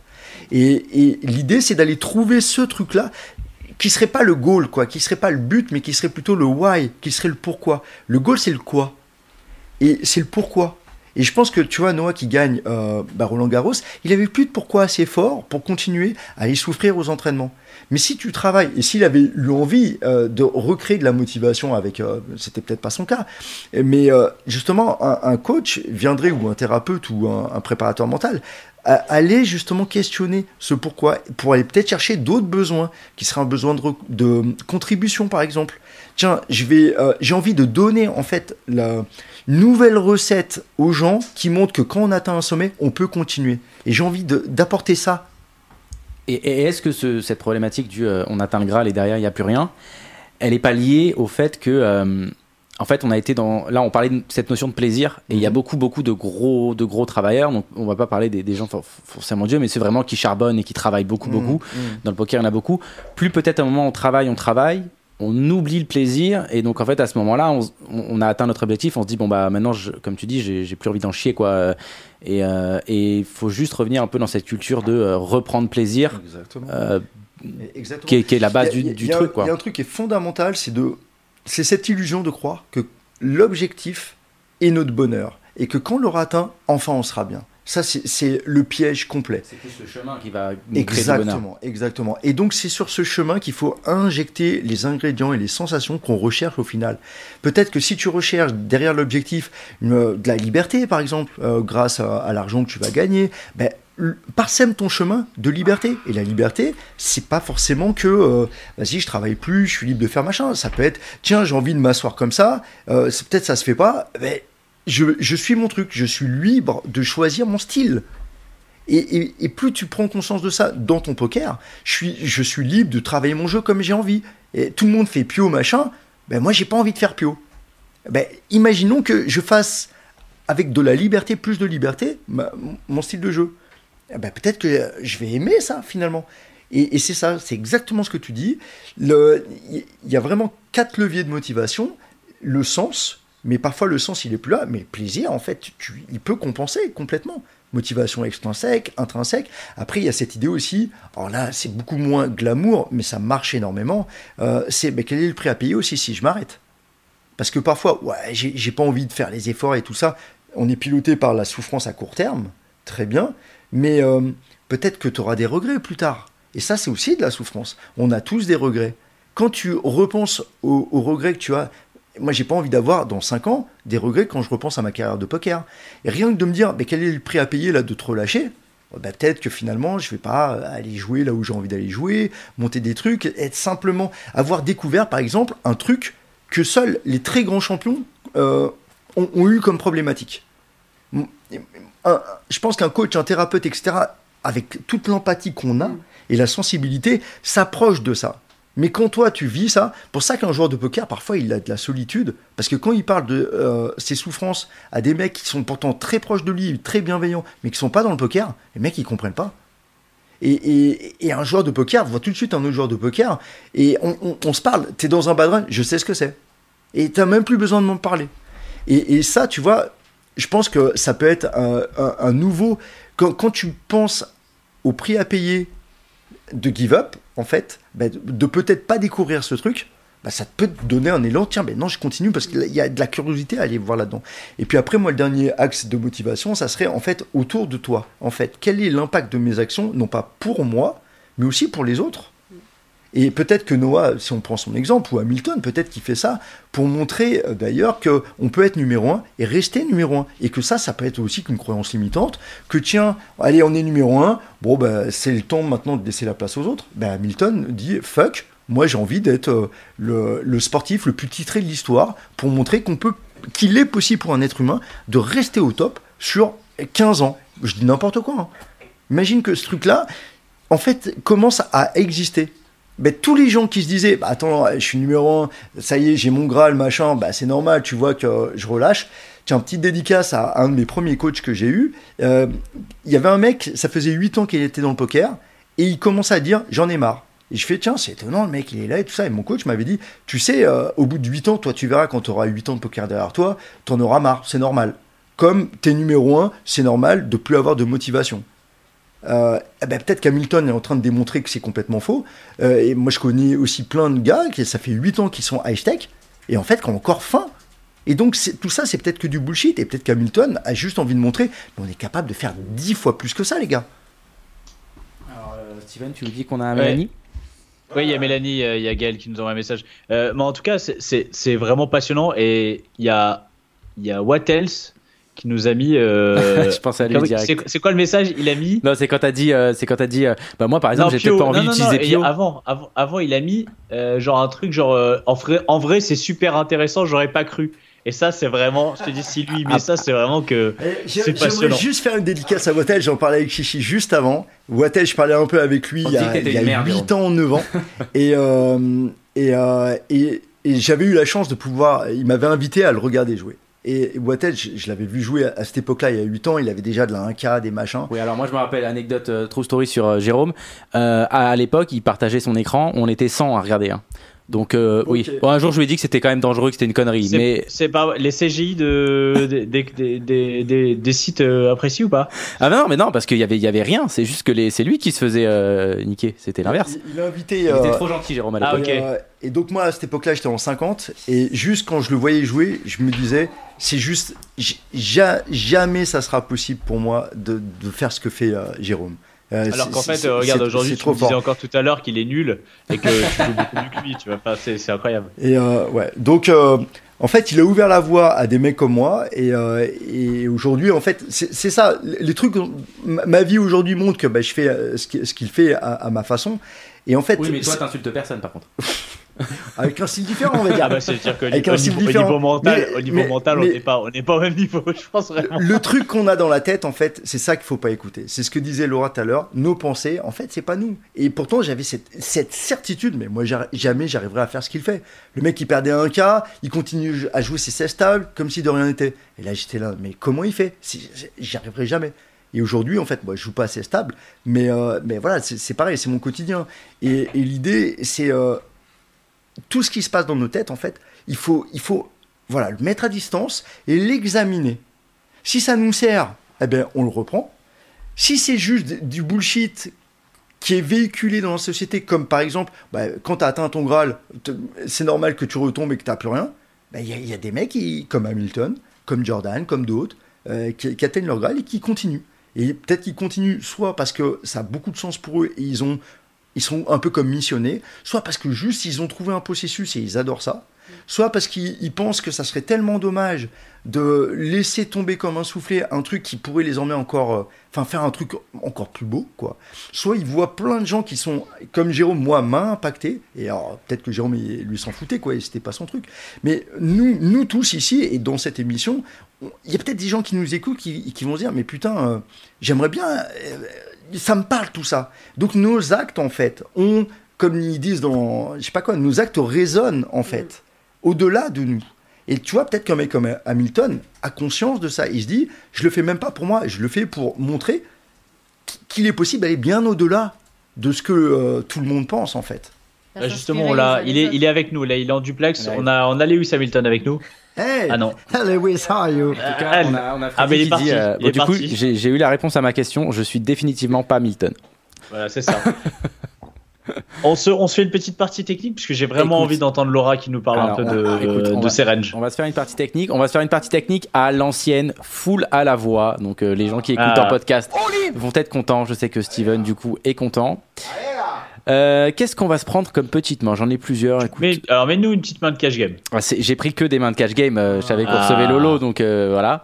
Alors on a que du que du cash. Écoute, on va prendre on va prendre cette petite main là. Elle, me- elle me paraît pas mal. On verra si, si on a le temps d'en faire deux. On va en faire une déjà. On est en où Lolo va nous faire rire, là. Vas-y. on est en, en 50-100, euh, on est en, en 3 ended. Et nous, on va être dans la peau de Avrora. Ok, règle, euh, bon, de toute façon, à la table, il y a trois règles. Il y a Avrora, il y a David Jones et il y a euh, Dex 888. Voilà, tu David Jones? Ah, mais c'est super. C'est une vieille main, non? Non, tu, tu- il- les mecs jouent en non, c'est les mains de décembre. Tu vois, la main est de. Lolo, t'as déjà joué en trois 50-100 ou pas?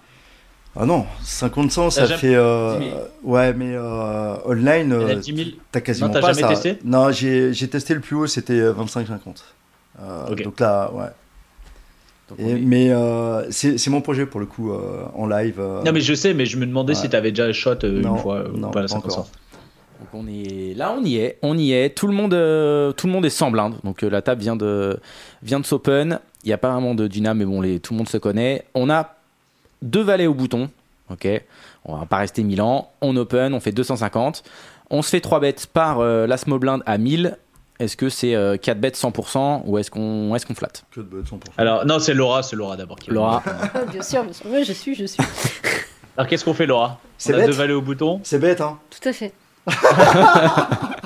qu'est-ce que tu fais toi? T'as open au bouton, on te relance de small blind. Est-ce que tu, euh, tu payes ou tu sur-relances? Tu mets des jetons. Quelle Tu idée mets des jetons. C'est pas, Moi, j'y je te vais- rassure, c'est all-in, les gars, c'est- bon. tapis, ça mais marche. c'est quoi? Mais moi, je- moi, ça me va. Mais au moins- tapis, ça Allez, marche. Tapis, tapis, ça marche. Eh, Donc, t'auras 20% au pire. On, on 4 bêtes, tu fais quel sizing Donc, On a fait 250, il fait, euh, il fait 1000, donc tu fais 10, bl- 10 bébés. Ouais. Tu, euh, tu 4 bêtes à combien 205, euh, 25 bébés. On part sur 25 bébés, comment Ouais. Euh, je fais un peu moins cher. Si, on fait 250, tu fais 1000, je fais 2250, un truc comme ça, genre 22 bébés IP. Ok, bon, on fait 23 bébés et euh, notre ami paye. On va voir le flop, donc Début le des problèmes. début des problèmes. Le pot fait euh, 4700 dollars Ouais. et on va voir que finalement on n'a pas trop de problèmes sur ce flop, on est plutôt pas mal.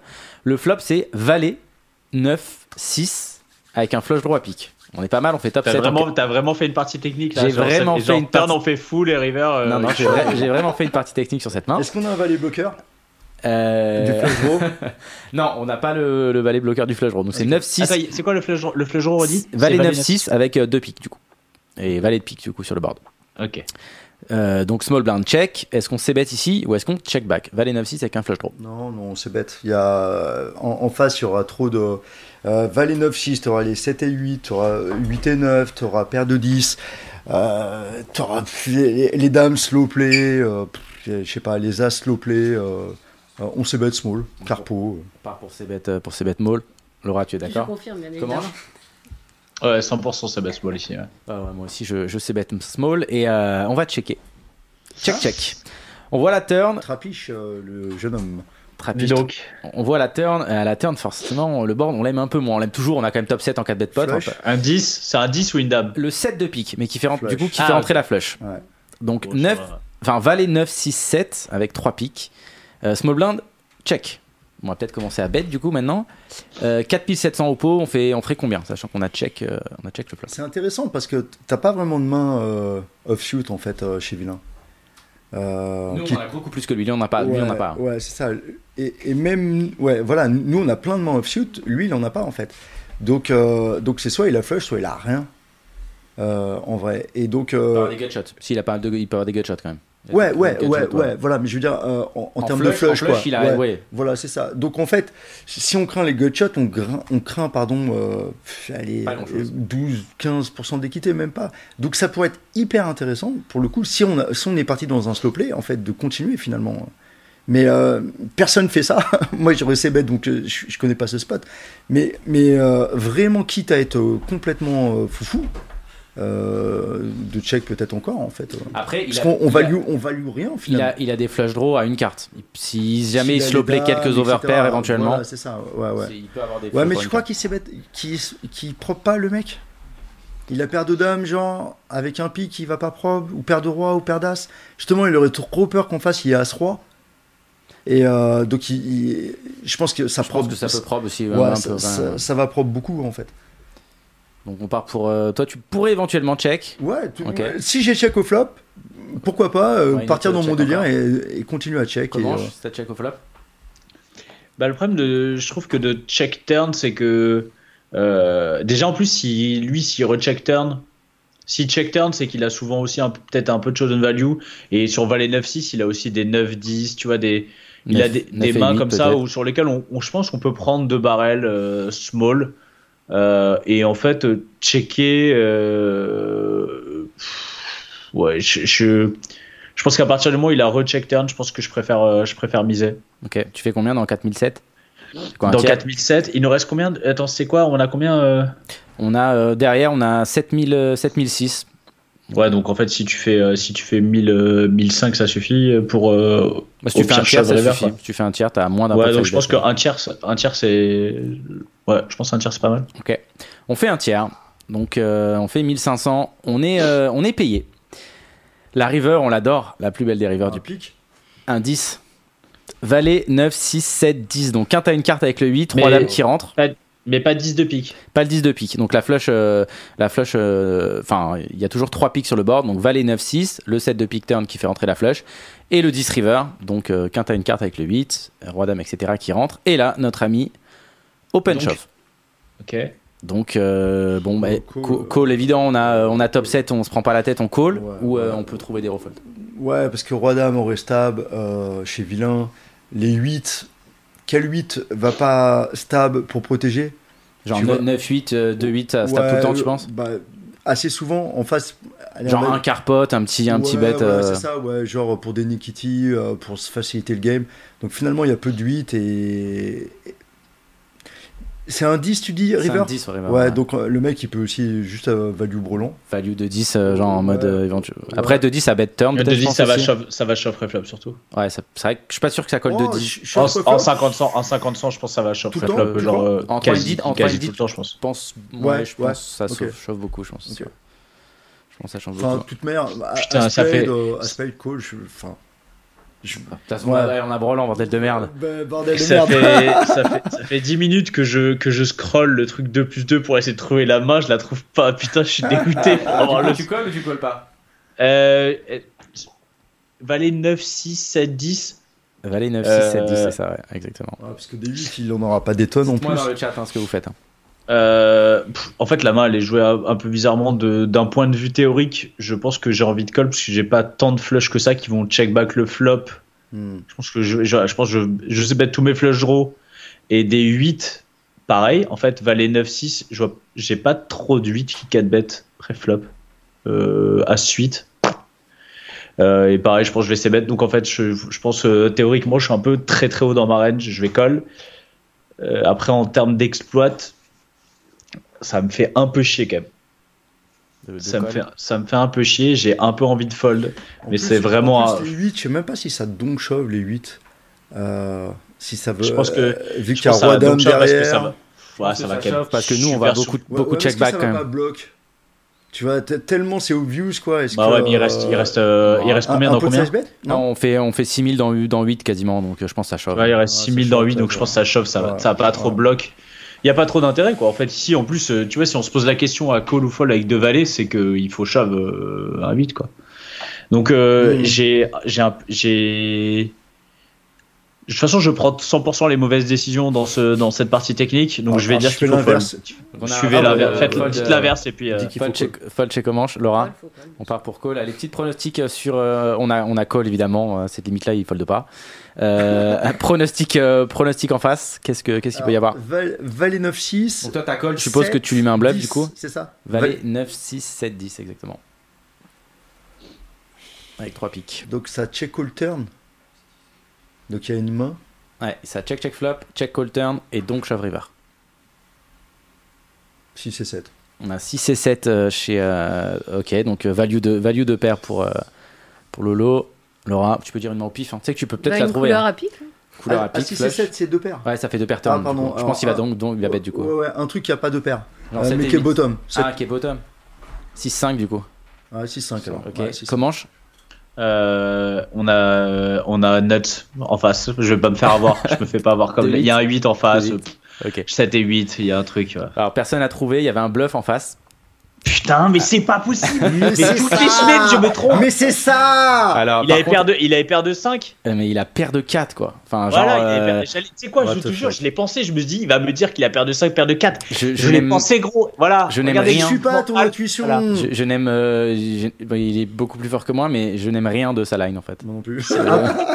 Putain, mais je le savais. De- Je le savais, je te De, jure. de call pré-flop. De, de call, à la limite, bon, le 3 bet De pré-flop, à la ouais. limite, why, mais moi je le fais pas. 4 Ouais, de 4, moi c'est non trop bas, mais Ouais, moi à non la limite, why not Hmm. Mais alors, call le 4 bets, Hmm. euh, je, je, non, je, je, vraiment Check, pas fan. check call flop et pas stab. Non, check call Non, ça turn. check check flop. Ouais, check call Check turn. call turn. Le, le seul truc qui est ok, c'est euh, le shove river. Oui, à pense. la limite, vas-y, Ouais, mais tant que t'es là, quoi, ouais, mets voilà, tout, mais- ça. Check call turn, c'est bizarre. Parce que mine de rien, euh, t'as pas paire de valets en face. Euh, t'as les as ou je sais pas quoi jouer un peu bizarrement. Euh, t'as t'as roi valet, tu vois. Euh, franchement, t'es un peu en PLS. Ouais, en hein. fait, je pense qu'il y a beaucoup de mains qui Valet, même Je pense qu'il y a beaucoup de mains qui C'est un peu la même main. En fait, euh, que t'es Ouais, deux valets ou que t'es roi roi va- valet, t'as un bluff catcher river et du coup tu préfères limite avoir roi valet. Ouais, mais je pense que Roi Valet il se tape flop. Je pense que tu check back. Je pense que en fait les mains qui check back, je pense que ça se trouve il check back que deux valets. hein. Je sais même pas si parce que je pense que ça se tape beaucoup beaucoup le flop quand même. Après, hein. sur Valet Ouais. 9-6, ça check raise, euh, ça check raise des tonnes. Hein. Ouais, mais je vois pas trop pourquoi on check back. Il y a des dames 10, il y a des.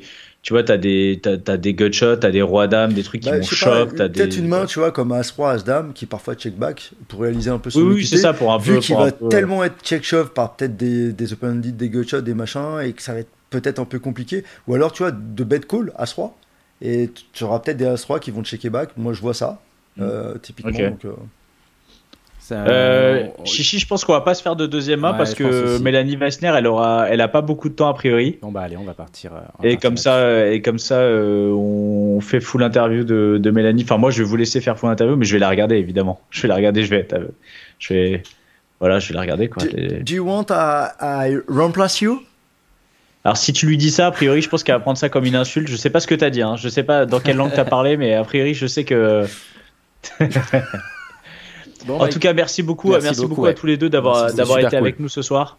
Euh, c'était c'était passionnant des, des, des émissions comme ça. Tu peux tu pourrais on pourrait rester euh, on pourrait faire encore deux heures. Euh, il faut savoir s'arrêter. Il faut voilà. Mais mais c'était vraiment passionnant. J'espère que en tout cas moi ça a été le cas. Mais j'espère qu'il y a des gens un peu qui qui vont écouter cette émission et qui vont euh, réaliser euh, des choses, euh, découvrir des choses, avoir envie de, certaines choses. Et, et c'est ça qui est passionnant avec le mental, que ce soit dans le poker ou, ou pas dans le poker, c'est que ça ouvre, ça ouvre des, des, des, des portes, ça ouvre, ça donne des envies, ça donne des, ça, voilà. Et donc, bah merci beaucoup. c'était un, c'est un plaisir comme à chaque fois, Lolo. Et puis Laura, merci beaucoup. hein, c'était, Bah, je, je, je pense qu'on aura, on aura l'occasion de, de, de se recroiser. Et puis, euh, Merci et à puis merci. euh, Voilà. vraiment, euh, Bah merci, merci beaucoup. Merci mon, mon coco. Bon Eh courage. bah écoute, euh, j'espère, euh, je, je, sais toujours pas, si- je sais pas si je serai là la semaine prochaine. Oh. C'est qui? C'est c'est Fausto et Steven? Putain, si je suis pas là pour le. Ouais, viens, eh, viens me soutenir, s'il te plaît. Il y a, de il y a boxe. Steven, viens me soutenir. Eh, si t'es pas là, je te défonce, Comanche. J'ai pas d'autres mots. Donne-lui euh, envie de venir par contre. C'est clair, le mec, le mec. Alors par contre, est-ce que est-ce qu'on peut se cotiser tous les mecs du CP pour pour offrir, tu sais, du coaching mental à Steven Ah, il, va falloir, il va falloir faire une grosse cagnotte là. hein. Non, mais en fait, Ça va pas durer longtemps, c'est hein. pas- c'est se cotiser. Ah non, pas se cotiser pour Steven, c'est se cotiser pour les coachs. Ah non, mec, il va falloir les payer ultra cher. Ah, je peux te dire que là. euh, Putain, faudra payer les thérapies au coach après et tout, ça va être un bordel. Ah hein, ouais, laisse c'est ça, c'est ça déjà. C'est sans Ça fin. va, on Euh, fait des autothérapies tous les deux. Euh, Tu connais pas Steven, euh, Laura Euh, Ah, j'ai j'ai déjà vu le personnage tout à l'heure. Il fait des bruits, Il est chaud, il est il fait chaud, des bruits là. bizarres. Je sais pas ce qu'il fait depuis tout à l'heure. Il fait des bruits bizarres. Il, il joue à la, tu joues à la roulette C'est au poker. il, joue- il joue au poker. C'est Voilà, original, voilà. il, a- il s'en bat les couilles. Il s'en bat les couilles. Voilà, le, voilà le mental. Il y a une émission, le mec s'en bat, ça, euh, il s'en bat race. non, non, On appelle ça le lâcher prise. Hein. Chut, Si, si vous pouvez parler moins fort, s'il vous plaît, vous le dérangez Ouais, là pendant sa partie de poker. Après, euh, Merci beaucoup. Euh, moi, je vais vous laisser, je vais vous laisser faire cette euh, cette deuxième partie, et puis euh, je vous donne rendez-vous la semaine prochaine pour euh, un nouvel épisode, en, en espérant être à la place de Lolo Oui, et tu seras là, tu seras là. de- Sur, sur ce fauteuil, oui, et de pouvoir toucher ce petit. Euh, Exactement.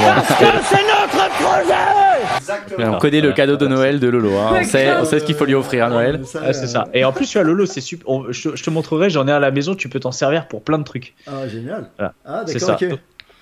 Voilà. Bah, merci. d'accord. Allez, merci à vous. Nous, on fait une petite pause et on revient avec Gaël et Mélanie Weissner.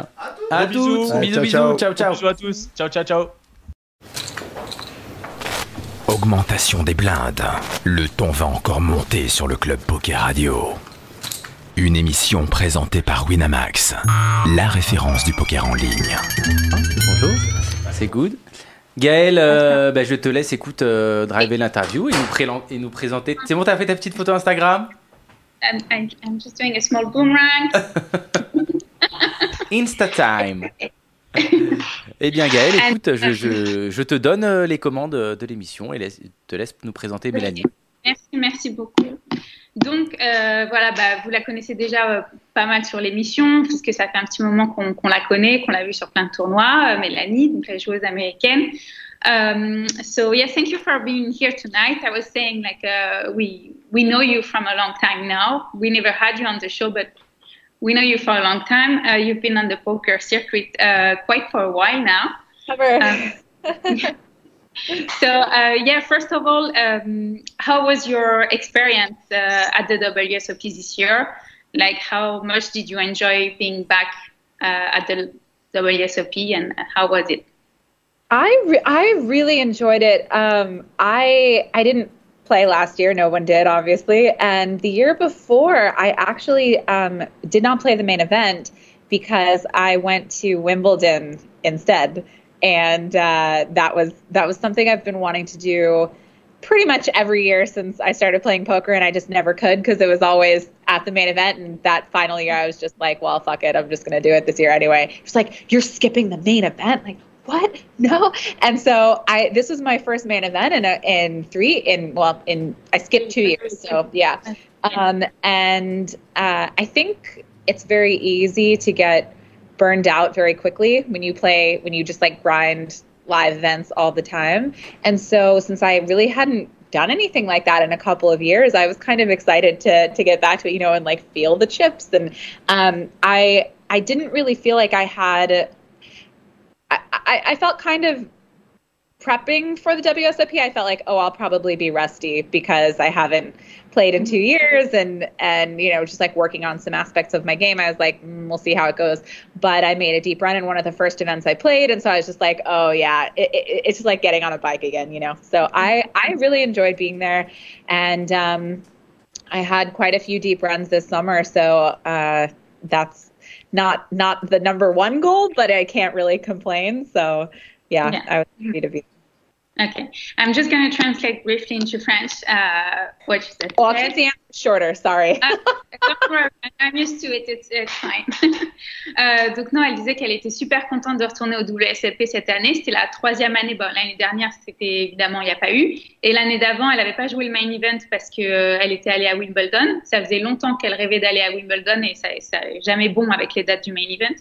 Donc du coup, ça faisait trois ans qu'elle n'avait pas joué le main event, donc elle était trop contente de retourner, euh, bah voilà, comme tout le monde en fait, euh, toucher des jetons, entendre le bruit des cartes, euh, se retrouver à nouveau dans un casino.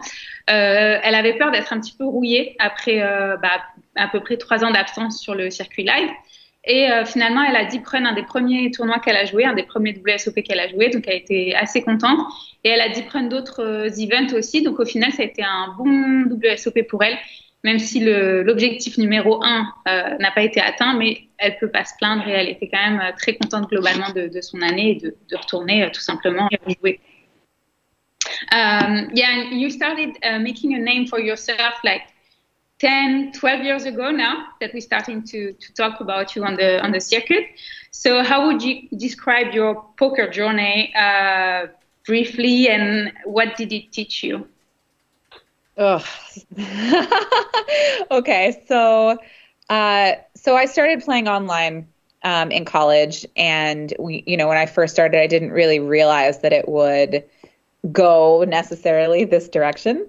Um, so the the journey was really interesting to go on because I, I started in this world where, you know, I was anonymous behind a screen and and playing against all these all the guys and like nobody knew that I was I was a woman and then um, finding the the the live circuit and uh, you know I got sponsored by Full Tilt and I was traveling around and I got to participate in this really just like kind of grand adventure that uh, you know, most people my age weren't weren't getting to do. Um, everyone was kind of just like starting their office jobs or whatever.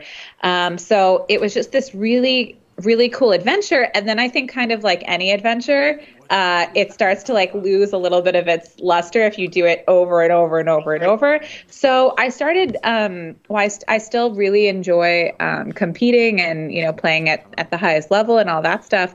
Um, i think where i have found the most um, pleasure like the most gratification is really like leaning into exactly what you said, like what poker has taught me outside. If you, if you want to translate that, I could wait and then continue. mm-hmm. yeah. euh, non, elle disait qu'effectivement, ça faisait maintenant 10-12 ans qu'on a commencé à, à parler d'elle sur le circuit, qu'on a commencé à la connaître. Euh, elle disait au début, euh, bah, elle était vraiment anonyme parce qu'elle jouait surtout online, donc elle jouait contre voilà tous les joueurs, personne ne savait qui c'était ni que c'était une fille. Et donc du coup, quand elle est quand elle est arrivée sur le circuit, ça a été vraiment, enfin, c'était le début d'une grande aventure pour elle. Euh, elle disait, c'est vrai que c'était, je me sentais aussi un petit peu euh, particulière et j'avais vraiment beaucoup de chance parce que à cet âge-là, euh, la plupart des autres gens de mon âge, ils n'avaient pas du tout une expérience comme la mienne, enfin le style de vie comme le mien. Et euh, elle a été sponsorisée par Full Tilt, euh, voilà, assez rapidement. Elle a eu des bons résultats, donc ça a été vraiment voilà une grande expérience pour elle. Et elle disait finalement ce qui m'a aujourd'hui un petit peu le retour sur toutes ces années d'expérience dans le poker. Euh, c'est tout ce que ça lui a appris et tout ce que ça lui a permis de voilà changer par rapport à elle-même. Et donc, du coup, uh, yes, you can you can keep going. Okay. Uh, so um, I started teaching uh, others maybe like five or six years ago, and I found like a lot of immense um, I found I found that to be very very rewarding because poker is a zero sum game. So if you're winning, someone else is losing. And I think um, for a lot of poker players, you know, you you hear you hear a lot about the effective altruism and the charitable endeavors and so on and so forth because I think people understand that they want to be um, contributing something to to society. And so when when I'm teaching, I, I sort of get that feeling like um, my win isn't someone else's loss. Like it is a win win, and I get to sort of experience what it's like to kind of um, have all of these aha moments and um, just the excitement of like learning how to use a new strategic tool or beat beat somebody in a way that they didn't think po- was possible or like this you know a, a lot of my my students are people that you know, have played poker for a while, but they're just like they don't always feel like they're doing that well and they they don't really know what it is that they need to do to do better. And then when you kind of equip them with these tools, it's just like an amazing feeling because they feel like they've kind of been just like stuck in a rut for so long and it's just it's really like wonderful to be able to um, give people what they need to to get out of that. So that has been has been really important to me. And then um, recently, I partnered with this company called Poker Power, which is teaching. Maybe you saw um, the logo around the WSOP. Um, they're teaching uh, a million women how to play poker, and you know it's always something we talk about in poker. Like there's not enough women, and where are all the women, and how do we get more women? And um, you know all the skills that poker really embodies when you break it down, like um, the risk assessment and like how to manage your capital and how to deal with your own cognitive biases and all this stuff, those things also predict success in mainstream business. So teaching teaching people and women specifically these things that they may not normally um, have the same kind of access to, uh, because like when you're when you're I don't know if it's the same for you growing up, but when I was growing up, like like it, it wasn't risk has often been like more of a, a skill that's prized for men rather than for women. Um like and there's you know some biological things there too. Like the men are always have traditionally been the ones that went out and hunted and and and you know tolerated more of that risk. So there there weren't like a lot of things for me growing up. Like take this like super risky competition and like learn how to deal with all your adrenaline. But like you know for for little boys there's like lots of these kind of like high thrill sports and stuff that that are seen as more cool for for I think like that's changing in society now. But I think that um that that for biological and socialized reasons, some of both really, women tend to tolerate risk worse. Um, they're more risk averse. And because this is a skill that predicts success in business, I think it's a really powerful thing to use poker as the way in to to get people more comfortable with that stuff. And of course, like um, I'm speaking in generalities because there are there are plenty of women, myself included, who are who do love that and, and tolerate the risk. But I, I do tend to find that um, that it is that it is skewed in one direction. So it's been very very cool to sort of take all these skills from poker and distill them down into like how does this make me live my life more optimally? How, what am i thankful for from poker that that has given me all these things? And and when you break it down that is that is definitely one of them. So i've been partnering with this company to sort of teach women poker on a basic level and make those connections. Like here's how i would think about this strategic element in poker and here's how i'm going to next time i'm in a situation where I need to like maneuver in a clever way, I'm going to remember that lesson and apply that to real life. So that's something that is that has been really really valuable. Okay. All of that. ok, ok, ça va. Euh, alors, résumé, euh, il y a eu beaucoup, beaucoup de choses dans cette réponse. Euh, donc, euh, ma question, tu, tu pourras m'aider peut-être un petit peu, comment Donc, euh, ma question, c'était. euh, Il est, il est pas là, petit- comment il, a- il, est, il est chez lui, il a le Covid. Enfin, il a pas le Covid, mais il est chez lui. Il y a que moi. If you need me to remind you, I can remind you what I said. Mais je peux t'aider, je peux t'aider si tu veux. En gros, elle a parlé de, elle a parlé d'un truc qui s'appelle euh, euh, Poker Power, je crois, qui est, euh, qui, qui sert, qui, qui, est- qui a été mis en place pour coacher les, les filles au poker, du coup. Et ensuite, elle a parlé pas mal de, euh, notamment les différences d'aversion au risque entre les hommes et les femmes. Oui, Euh, c'est ça, parce qu'en fait, elle disait que, donc voilà, elle s'est, euh, depuis 5-6 ans maintenant, elle a commencé à faire du coaching. Euh, parce qu'en fait, elle s'est rendue compte que finalement, ça peut aider aussi un, un regard extérieur bah, pour tout le monde. Même si c'était un bon joueur et tu un joueur expérimenté, souvent il y a des blocages. Des fois, tu peux arriver à un certain niveau dans ton jeu et tu as besoin d'avoir aussi quelqu'un d'autre et l'expérience de quelqu'un d'autre pour euh, débloquer quelque chose qui va te permettre euh, d'aller un petit peu à un niveau supérieur et d'avoir un de ces ah moment, tu vois, qu'on peut avoir dans, dans le jeu. Et donc, du coup, elle s'est mise à faire ça depuis quelques années. Et en fait, elle disait qu'à la base, tous les joueurs de poker, parce que elle, ça fait maintenant une dizaine d'années qu'elle est dedans, euh, ont un petit peu un moment où, comme le poker, c'est un jeu où forcément, quand tu gagnes, quelqu'un perd. Euh, il arrive un moment où beaucoup de joueurs de poker dans leur carrière se posent la question, c'est pour ça qu'on voit autant d'associations caritatives qui se mettent en place et de choses comme ça, où ils ressentent le besoin de redonner un petit peu aux gens parce que euh, voilà, il y a peut-être une part de culpabilité, tu vois, quelque chose comme ça. Et du coup, c'est pour ça qu'elle s'est mise aussi euh, à faire ça pour euh, redonner un petit peu à la communauté euh, la chance qu'elle, elle avait eu l'impression d'avoir. Donc, elle fait pas mal de coaching comme ça et depuis pas longtemps, elle s'est associée avec. C'est quoi déjà le nom? Poker Power, je crois.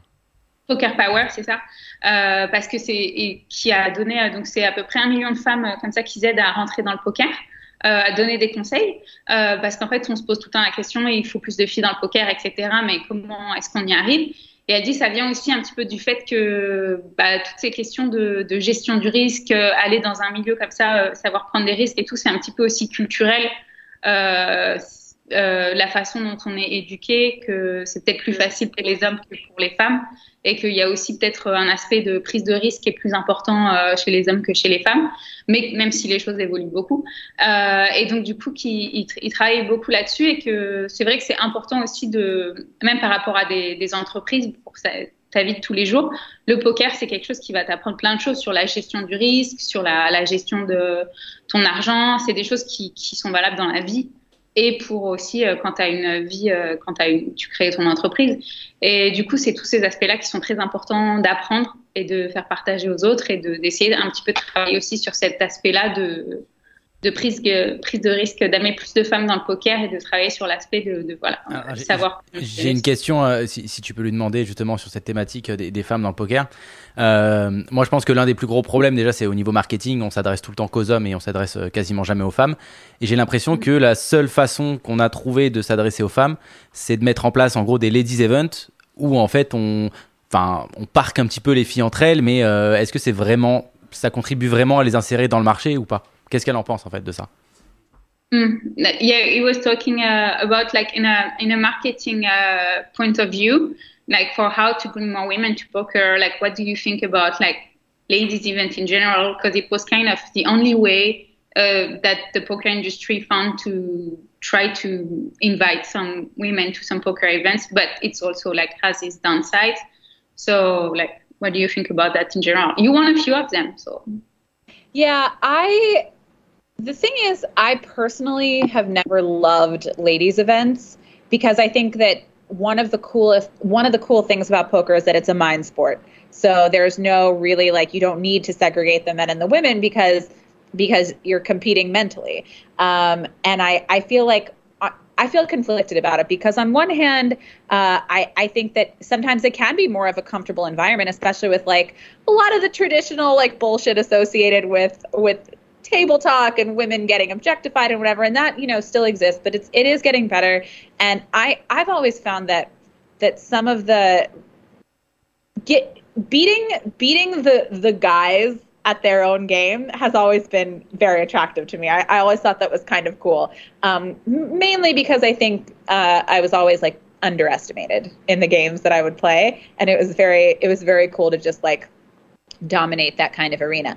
Um, so I I do think that like in terms of providing like a more, but I, but I understand like not every woman is like me in that, and and you know you may not have the the sort of like ultra competitive drive and like d- willing to have a thick skin and all that stuff. So for the women that aren't like me and want a more comfortable environment, and by the way, ladies events are really fun to play, like for the most part.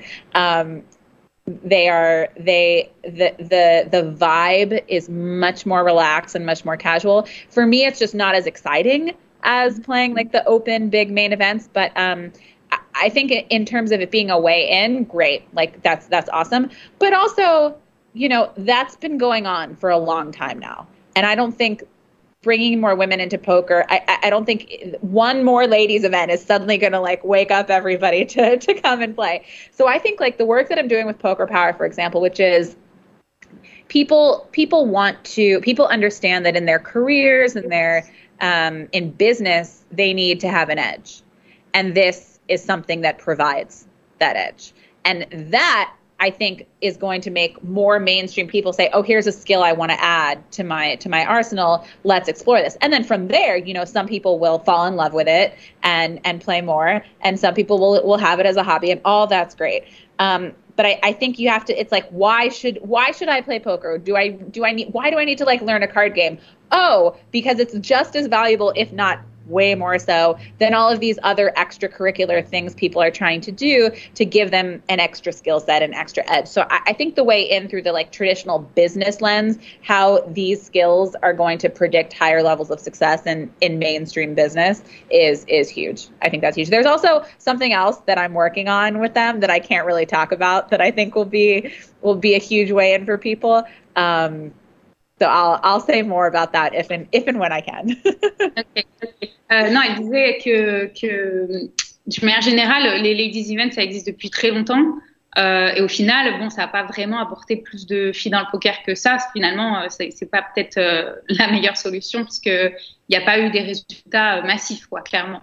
Euh, mais que, en fait, ce qu'elle disait, c'est que Évidemment, elle est contre l'idée que tu vois de faire une ségrégation homme-femme et tout parce que ça reste un, jeu euh, d'esprit, donc euh, que et que c'est bien plus excitant de jouer les uns contre les autres que de faire une partie homme une partie femme, mais qu'au final, en, fait, en gros, ce qu'elle disait, c'est peu importe, euh, ça reste euh, des tournois qui sont marrants à jouer.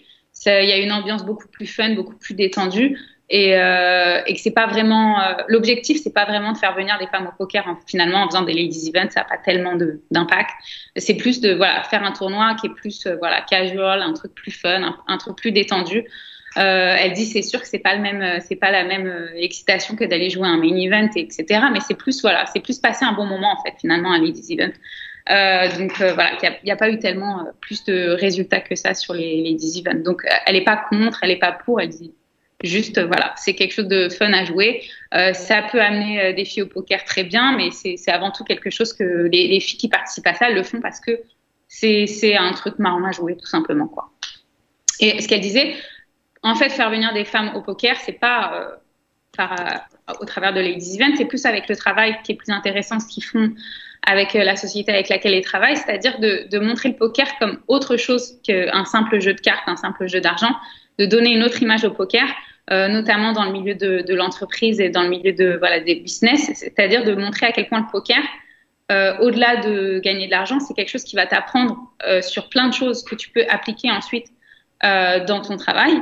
Par exemple, voilà le management du risque, la, gestion de plein de choses, de voilà des émotions, de plein de trucs, de tout ce que tu vas apprendre, tous les skills que tu vas apprendre au poker, tu peux les, les adapter dans le monde du, du business. Et c'est ça qui finalement va faire venir des gens au poker en se disant euh, peut-être qu'il y a des gens qui vont tomber amoureux du jeu euh, grâce à ça en se disant ah tiens j'ai appris des choses et je pensais pas finalement que le poker pouvait être aussi intéressant et ça va faire venir des gens ensuite sur des events etc des, femmes mais euh, voilà c'est plus au travers de, d'actions comme ça, de montrer une autre image du poker et de montrer en quoi ce que tu vas apprendre en, en apprenant le poker va te servir dans ta vie de, de, tous les jours pour, pour monter des projets. Donc c'est plus ça qui va faire venir plus de gens au poker en fait, notamment plus de femmes. Um, and uh, sais pas si tu voulais rebondir par dire autre chose par rapport à ça. Euh, non, non, mais euh, bah, bah, moi je suis globalement d'accord avec ce qu'elle a dit. Moi je pense que de toute façon au niveau marketing global, on s'adresse pas du tout aux filles, euh, que ce soit même, même pour l'online ou quoi, tu vois. Et je, pense que ce serait bien, par exemple, pour l'online de s'adresser plus, plus aux filles, parce que ça fait une très bonne passerelle ensuite pour le milieu live. Et il faudrait un peu améliorer les choses sur ce point. Mm -hmm. Ouais, c'est sûr. Now, I was saying uh, the, the work has to be online too, uh, to try to bring also more women online, online, and then they're going to go play live. But uh, a lot of work has to be has to be on the online industry in general.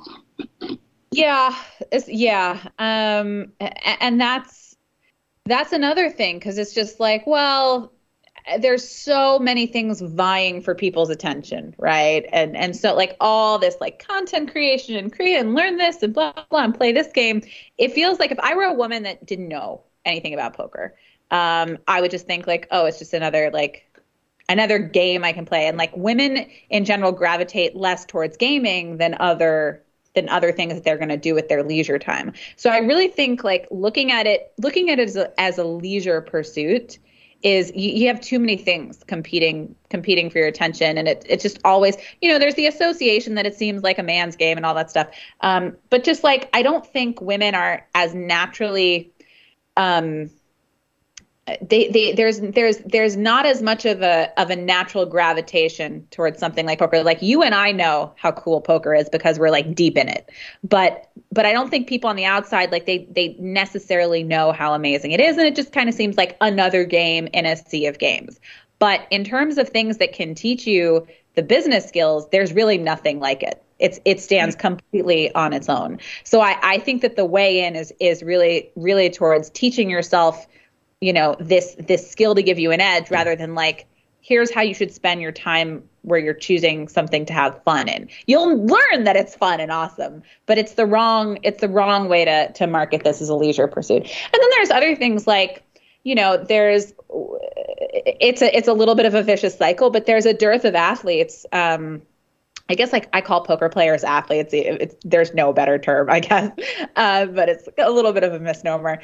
Um, you know, like little little kids often see themselves represented in something that they grow up to be or like you know you watch like uh some like let's let's say you're i don't know you're a japanese uh kid and you're watching like a, a Japanese tennis player on TV and you're just like, oh, that's cool. Like I could be her, like that kind of thing. But there's really not that many people in poker like that. And then when you think about the way poker is depicted in movies, like you think um, rounders and like in Molly's game, she's just the host and all that stuff. There's nothing where a girl like yet, you know, like for example, Queen's Gambit uh, you there's been a huge influx into the into the chess community because because women have seen that and be like wow that's amazing i want to be her but how many how many like little girls are watching rounders and thinking like ooh i want to be mike mcdermott. Like yes.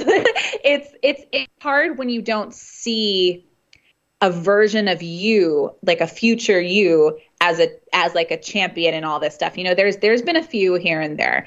Um, and I, I think women are doing a better job rising to the top becoming competitive and like being able to now show that. Um, but in terms of like reaching the mainstream there's there we don't really have those idols just yet. And and hasn't been a lot of um, movies film tv uh, to sort of inspire yet. Non, en gros, elle disait le problème aussi du poker, c'est que pour euh, d'un point de vue de, de, gens qui connaissent rien au poker, qui, qui voilà, découvrent totalement le jeu, euh, hommes et femmes, euh, finalement, ça peut se perdre un petit peu dans la masse qu'il y a online entre tout le, les, bah, l'industrie du gaming aujourd'hui, et puis ça peut être vu comme juste un autre jeu en fait. Et c'est pour ça qu'il faut vraiment axer la communication et le marketing sur ce que le poker va t'apprendre dans la vie et en quoi euh, tout ce que tu vas apprendre par le poker va te servir pour monter une entreprise, dans ton travail, dans ta carrière, dans tout. En fait, il faut vraiment axer sur euh, tous les skills que tu vas apprendre au poker et que c'est pas un jeu comme les autres et que c'est quelque chose que tu vas pouvoir euh, transposer euh, dans ta vie, euh, dans le management. Euh, et donc, il faut vraiment accéder d'axer la communication et le marketing là-dessus. Euh, sur le, le, voilà pour le côté grand public pour faire venir plus de gens et notamment plus de femmes euh, et aussi le problème c'est que bah, la plupart des par exemple si tu es enfant tu es adolescent tu essayes toujours de te projeter de voir des espèces d'exemples en disant j'ai envie de devenir comme lui et euh, dans le poker bon quand tu vois euh, l'image qu'il y a du poker dans les médias dans les films Rounders ou Molly's Game, etc., où bah, la personnage principal, c'est juste l'hôtesse du jeu. dans Rounders, bon, bah, il n'y a pas de femme. Et du coup, il n'y a pas vraiment de projection. Enfin, tu te dis pas euh, quand tu es quand es adolescente, quand tu es enfant, tu tu vois pas vraiment d'exemple en te disant tiens j'ai envie de plus tard je veux être comme dans Randers. Ça marche pas vraiment. Euh. Donc euh, du coup, il faudrait essayer de faire quelque chose. Enfin, s'il y a quelque chose qui peut sortir comme ce qu'il y a eu dans le jeu de la dame par exemple, où là vraiment il y a eu un, un impact énorme du côté du grand public et énormément de gens et de jeunes et de jeunes filles, d'enfants qui sont venus, qui sont mis à jouer aux échecs. Euh, effectivement, ça c'est quelque chose de, qui serait génial pour le milieu du poker. Quoi. Donc, euh, Justement, de, demande-lui qui y verrait euh, comme actrice pour faire un, un Queen's Gambit version poker. Who would you choose and uh, would, which actress would you choose uh, for like uh, the poker's Queen's Gambit version? Well, I would choose the girl that played it, but I can't obviously. So it's a it's a good question. I think um I think it would depend on the story, but I I think uh, like the the people that are coming to mind are kind of like these actresses that have just this like little bit of a of a like rebel streak to them, you know. And I think of somebody like Jennifer Lawrence or um you know, I mean she's they really like cast her well in in Queen's Gambit. I'm trying to think of who else I I really like. You know, um I have you ever seen um oh my god, what's it called with Sandra O oh and Jodie Comer? Um, Killing Eve. Did you see that?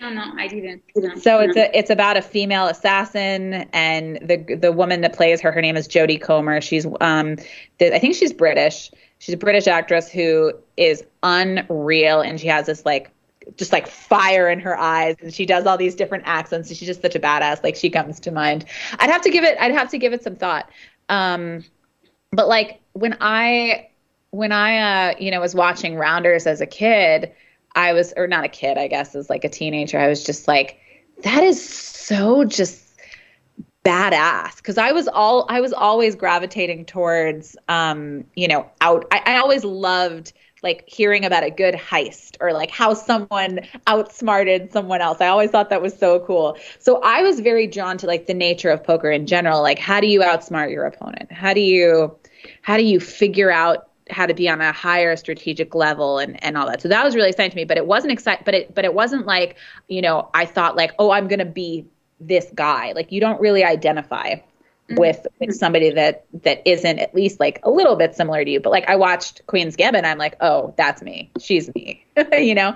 So so I think um anyway to answer your question, I don't know, it, but it but it has to have somebody that shows like a lot of a lot of um daring i think. And all these the the elements of poker that are so exciting it, it, it's really like being being willing to, to to to take a risk and be courageous and and stand up in in the it, it's a very daunting thing to to be able to compete with all this pressure. And and i think i think you want to highlight the the kind of like champion vibe within that. I think people people really appreciate seeing that and and that's inspiring Euh, ouais, elle disait que bah, dans Queen's Gambit, bon, la fille a été, euh, je sais plus le nom de l'actrice, elle a été vraiment, vraiment bien castée. Donc euh, euh voilà, quelqu'un comme ça, en fait, ce serait bien. Elle pense, okay, une actrice qui a un côté vraiment rebelle, peut-être Jennifer Lawrence ou voilà, une actrice de ce style-là. il faut montrer vraiment le côté rebelle de la personne et vraiment mettre en avant, en fait, pour vraiment attirer les gens, il faudrait vraiment mettre en avant le côté une fille qui ose tout, qui qui se laisse pas faire, qui voilà exactement comme dans Queen's Gambit en fait. Ça a été vraiment ce qu'elle disait par exemple. Moi, je me suis hyper identifiée au personnage dans dans le jeu de la dame. Euh, et elle dit dans Randers, bon même si le, le film est génial et tout, je je m'identifie pas du tout au personnage. Donc euh, voilà vraiment voilà une, une, fille qui, qui ose faire les choses, qui va de l'avant, qui et elle dit ce qui était ce qui est génial dans le jeu de poker, ce qu'il faut vraiment mettre en avant, c'est le côté euh, outsmart, je sais pas vraiment comment traduire ça, euh, dépasser mentalement l'autre personne, en fait, être plus intelligent que l'autre. Euh, et c'est ça qui est quelque chose qui, c'est le truc qui l'a toujours fasciné avec euh, le jeu de poker. Et ce qu'il faudrait vraiment mettre en avant dans un scénario grand public, c'est, c'est ce côté-là. Le fait de contrecarrer quelqu'un d'autre par l'intelligence, voilà, le fait d'avoir des, des tactiques au-dessus des autres, etc. C'est ça qu'il faudrait vraiment mettre en avant. Et à quel point, voilà, tu apprends plein de choses euh, grâce au poker. Donc, euh, voilà, une actrice euh, avec un caractère vraiment, voilà, rebelle. Um, and uh, yeah, also we, we saw you in many poker shows uh, in, on ESPN when you deepened the main event, Poker After Dark, uh, Late Night Poker, and other type of poker shows. Um, what's your most memorable moment? Uh, what did you like the most? Okay, well, there are two different ones. the most memorable moment was my um, first show, Poker After Dark. That was in 2011, I think. So I was like just fresh off of, you know, doing super well online and like making a little bit of a name for myself. And um, I got invited to play on this. Uh, this it was a six-handed sit and go, fifty thousand dollar buy-in and it was five of like the young guns of online poker. It was like me and Annette and Tom Dwan and so on, and then and Doyle Brunson. It was like us versus him kind of thing. And I didn't play well on the show at all. I was like really embarrassed about how I played actually, um, because I was just so nervous about being on this show and TV. And like I had watched this, you know, coming up in poker. I was like very nervous about it. So I didn't play very well, but I did get this one hand where I um I didn't play the hand very well either, but I I had 10 deuce against Doyle and I beat him with that hand. And so he said that I shot him with his own bullet. And I thought that was so so funny. Um well if you if you want to translate that then I can I can talk Yeah. about my my favorite ex- experience. Euh, elle a été sur plein de shows, euh, voilà, sur ESPN quand elle a dit prenez main event, sur Poker After Dark, Late Night Poker, etc. Donc je me demandais c'est quoi son meilleur souvenir, ce qu'elle avait préféré.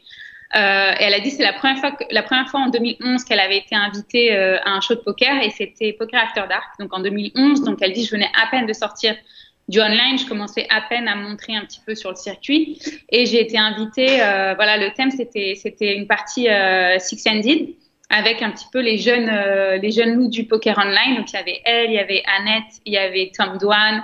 Euh, ils étaient cinq contre Doyle Brunson. Donc c'était un petit peu les cinq petits jeunes contre Doyle Brunson. Et euh, elle dit bon, en général j'ai un j'ai très mal joué sur cette partie parce que j'étais super stressée avec les caméras. C'est la première fois que je faisais ça.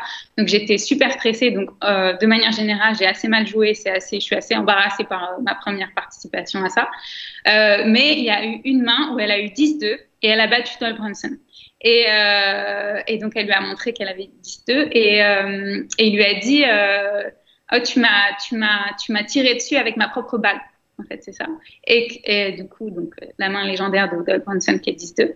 Et pour elle, c'était vraiment un grand, grand moment de, de pouvoir battre Doyle Brunson avec 10-2 et, et, qui, et qui te disent quelque chose comme ça. C'est la classe. C'est la classe. Um, and then my my favorite moment is one that happened a couple years ago. So I was back on Poker After Dark again, um, many years later, and at, at that point I had played um, a ton on TV, so I was much much more comfortable. And this one was a $100, 200 dollar cash game. I think it was a 40,000 buy-in. I don't remember what the buy-in was, um, but I got into this crazy hand uh, with it was it was called Femme Fatale. The night um, the the episode is called that. It's it's it's all women, and there were two two days of this cash game, and um, I got into a hand, this big hand with Kathy Liebert. So Kathy had been playing crazy. She just been playing crazy the whole time, just like running a bluff every other hand, and she she was just like very aggressive. And I got into this hand where she had three bet me and then fired three barrels on it was um six seven eight king five and i had queens in the hand and i had this whole long decision on the river uh, i i um where i was trying to figure out if she could possibly be bluffing in this spot because my hand looks so strong and all this stuff um and I started talking to her in the hand, and uh, she gave a little bit away, and um, I was able to make this like huge hero call. It was I can't remember how I think it was like seven, a 70k pot or something. It was big, Um, and I was able to make this huge hero call uh, in a in a situation where I knew if I hadn't had had all the experience that I had up until that point and been comfortable playing on TV and being like willing to like look stupid and make a mistake, um, I wouldn't have been able to make the call. Um, but I I was in a place in my game and career and experience where I was like able to remove myself from the pressure and like really think through the hand and the history and and all this stuff and and the information I was getting at the table and not be afraid. So I was able to make this call and I talked through my thought process and I was right, which was great. Um, and the hand is really cool. Uh, it's on it's on YouTube if if people want to watch it. Um, and I was just very very proud of myself in that situation because it was kind of like this bookend. I had this episode of Poker After Dark, you know, 8 or 9 years earlier and I wasn't able to play the way that I knew I could play. And then I had another chance many mm-hmm. years later and I was able to do it. So that was was um extremely meaningful to me and like very just very validating. It was like that I was like, okay, you are able to execute at the level that that you have you know which which which is which is really hard because a lot of people have very high level theory but very low level execution when it comes down to especially like super high pressure moments when they're on TV and they don't want to look stupid and all that stuff so I was really proud of myself that I was able to to do it when I when I needed to mm-hmm. Euh, non, elle disait son autre euh, moment où elle a été euh, vraiment hyper fière, c'est euh, il y a pas très longtemps, il y a quelques années, elle a été invitée de nouveau à Poker After Dark. Euh, donc voilà, vraiment longtemps après sa première apparition. Et euh, c'était un épisode qui s'appelait Femme fatale, donc euh, c'était que des femmes. Et elle jouait contre, il y avait notamment Katie Libert, donc c'était c'était en 100-200 les blindes. Et elle jouait contre Katie Libert qui était complètement hyper aggro. elle, elle était en bluff quasiment sur toutes les mains. Enfin, elle jouait, elle jouait vraiment absolument tout. Et elle a une main vraiment importante contre elle où c'était, euh, elle a trois, Katie Barrel a trois bluffs, euh, trois barrels sur 6, 7, 8, roi 5. Euh, et elle, elle avait les dames. Mélanie, elle avait les dames. Et elle dit à la river, il y avait genre 70K dans le pot, quelque chose comme ça. Et, elle a vraiment hésité à, à payer. Et finalement, elle a fini par, par faire le call. Et c'est ce qui était un bon call. Et donc, elle a été vraiment hyper contente de ce moment-là parce qu'elle a dit, je sais que sans l'expérience que j'avais à ce moment-là, je me sentais beaucoup plus à l'aise que ma première expérience dans Poker After Dark où j'avais pas du tout l'habitude d'être sur des plateaux et j'avais trop la pression de devoir bien jouer. Et elle dit, tandis que là, j'avais, déjà fait pas mal d'émissions avant, j'avais moins de pression de devoir montrer aux gens et de montrer que je savais jouer, etc. Et elle dit, j'ai réussi à me détacher euh, de la pression, ce qui peut être vraiment un problème au poker parce que des fois, il, y a vraiment, il peut vraiment y avoir un écart entre tes connaissances théoriques, euh, mais ensuite, les gens n'arrivent pas à mettre en pratique. Donc, ils peuvent être des très bons joueurs, mais quand il y a la pression qui arrive euh, du moment, ensuite, ils font pas les moves euh, qu'ils sont capables de faire parce qu'ils se laissent emporter par la pression. Et elle dit, j'ai vraiment réussi à, me détacher de ça et à pouvoir et à pouvoir payer à ce moment-là. Et j'étais super fière de moi parce que ça a été un moment où j'ai vraiment eu l'impression d'arriver à mon vrai potentiel et de pouvoir donner ce que je pouvais vraiment donner en termes de voilà de, qualité de jeu. Et euh, elle dit c'est c'est vraiment un problème qui arrive régulièrement entre euh, tes connaissances, mais ensuite que tu n'arrives pas à mettre en pratique parce que tu te laisses trop, prendre par le moment et la pression. Euh, donc voilà, elle était super super fière de, ce moment-là. Yeah, and last question. Oh yeah, okay. Last question, because I know you have to go. Uh, so it's not really about poker, but I know that you were first studying uh, musical theater before going into poker, and I saw that in 2019 and 2018 you were working as an artistic director on some like theaters uh, in LA. So I was wondering uh, if it's still a big part of your life and uh, do you still work a lot like uh, so outside of poker and in that in that area? Yeah so sadly so that was a theater company that i am part owner of. So i um uh I wanted to get back into the the arts, so I created this company with a friend of mine um, that was kind of site specific theater. And when I when I say that, I mean like if a play takes place in you know someone's living room and a whatever we would find a house that would be appropriate for this and do the show there. And people would be kind of like sitting on the edges and like in the action. And so it's a very different experience than just like the audience of a play. Like you're kind of a fly on the wall of the action. So we loved this. And it was we were doing this in different cool locations and stuff. Um, and uh, and we do plan to pick it back up but right now and for the last few years with covid it's been like a complete non like it's not it's not possible to do sadly. Because of of our productions specifically are so intimate and everyone is like Yeah. two feet away from everyone else. So that is that's been been a challenge. But i'm hoping um uh, to get as as we move out of this i'm hoping to continue doing it. I love i love directing and you know it's it's the artistic thing is is it's all like a through line in poker um, understanding how to communicate to some some something to someone else and how they're feeling and all is all part of this uh, artistic kind of presentation.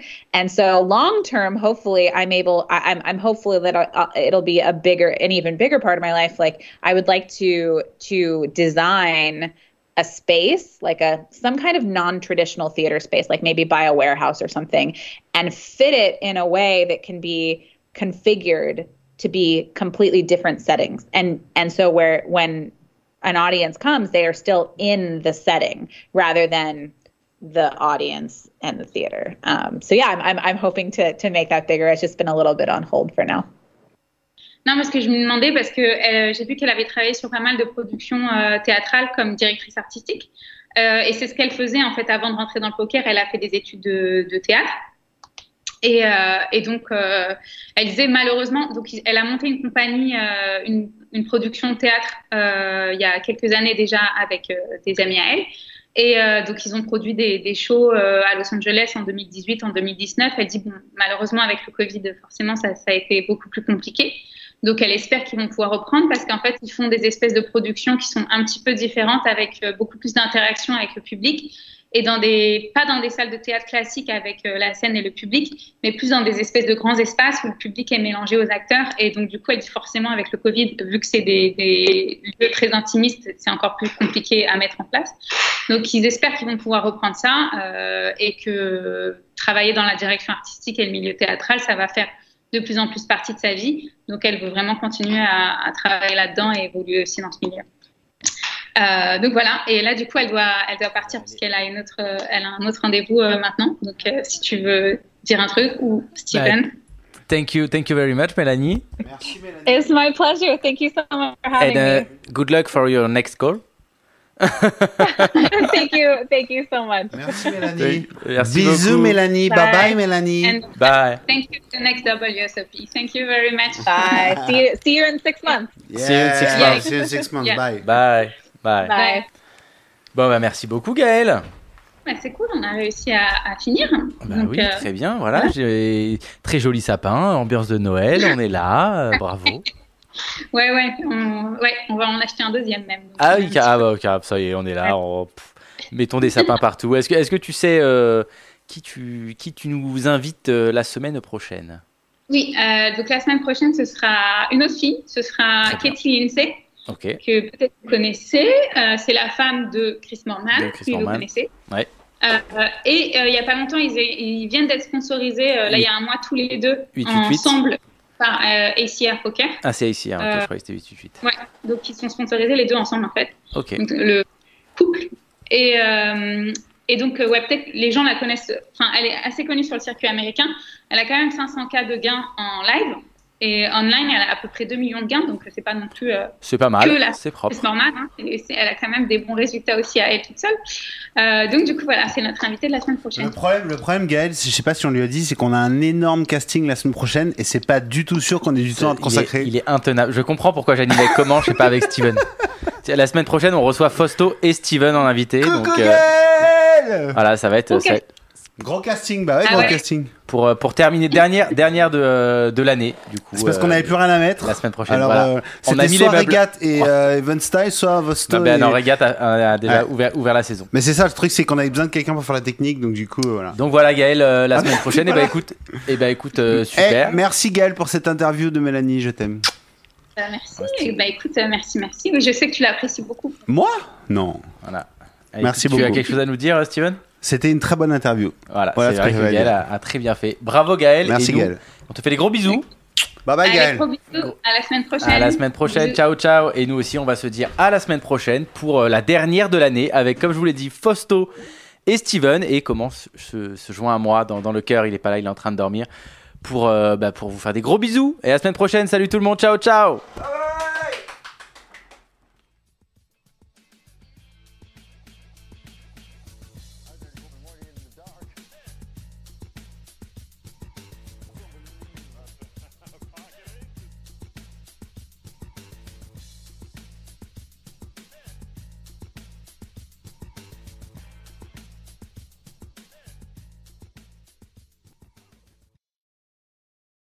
Les jeux d'argent et de hasard peuvent être dangereux.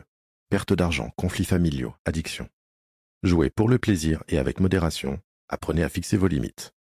Pour rappel, les jeux d'argent sont interdits aux moins de 18 ans. N'initiez pas vos enfants à des jeux réservés aux adultes. Si vous pensez avoir un problème avec le jeu, appelez le 09 74 75 13 13. Appel non surtaxé.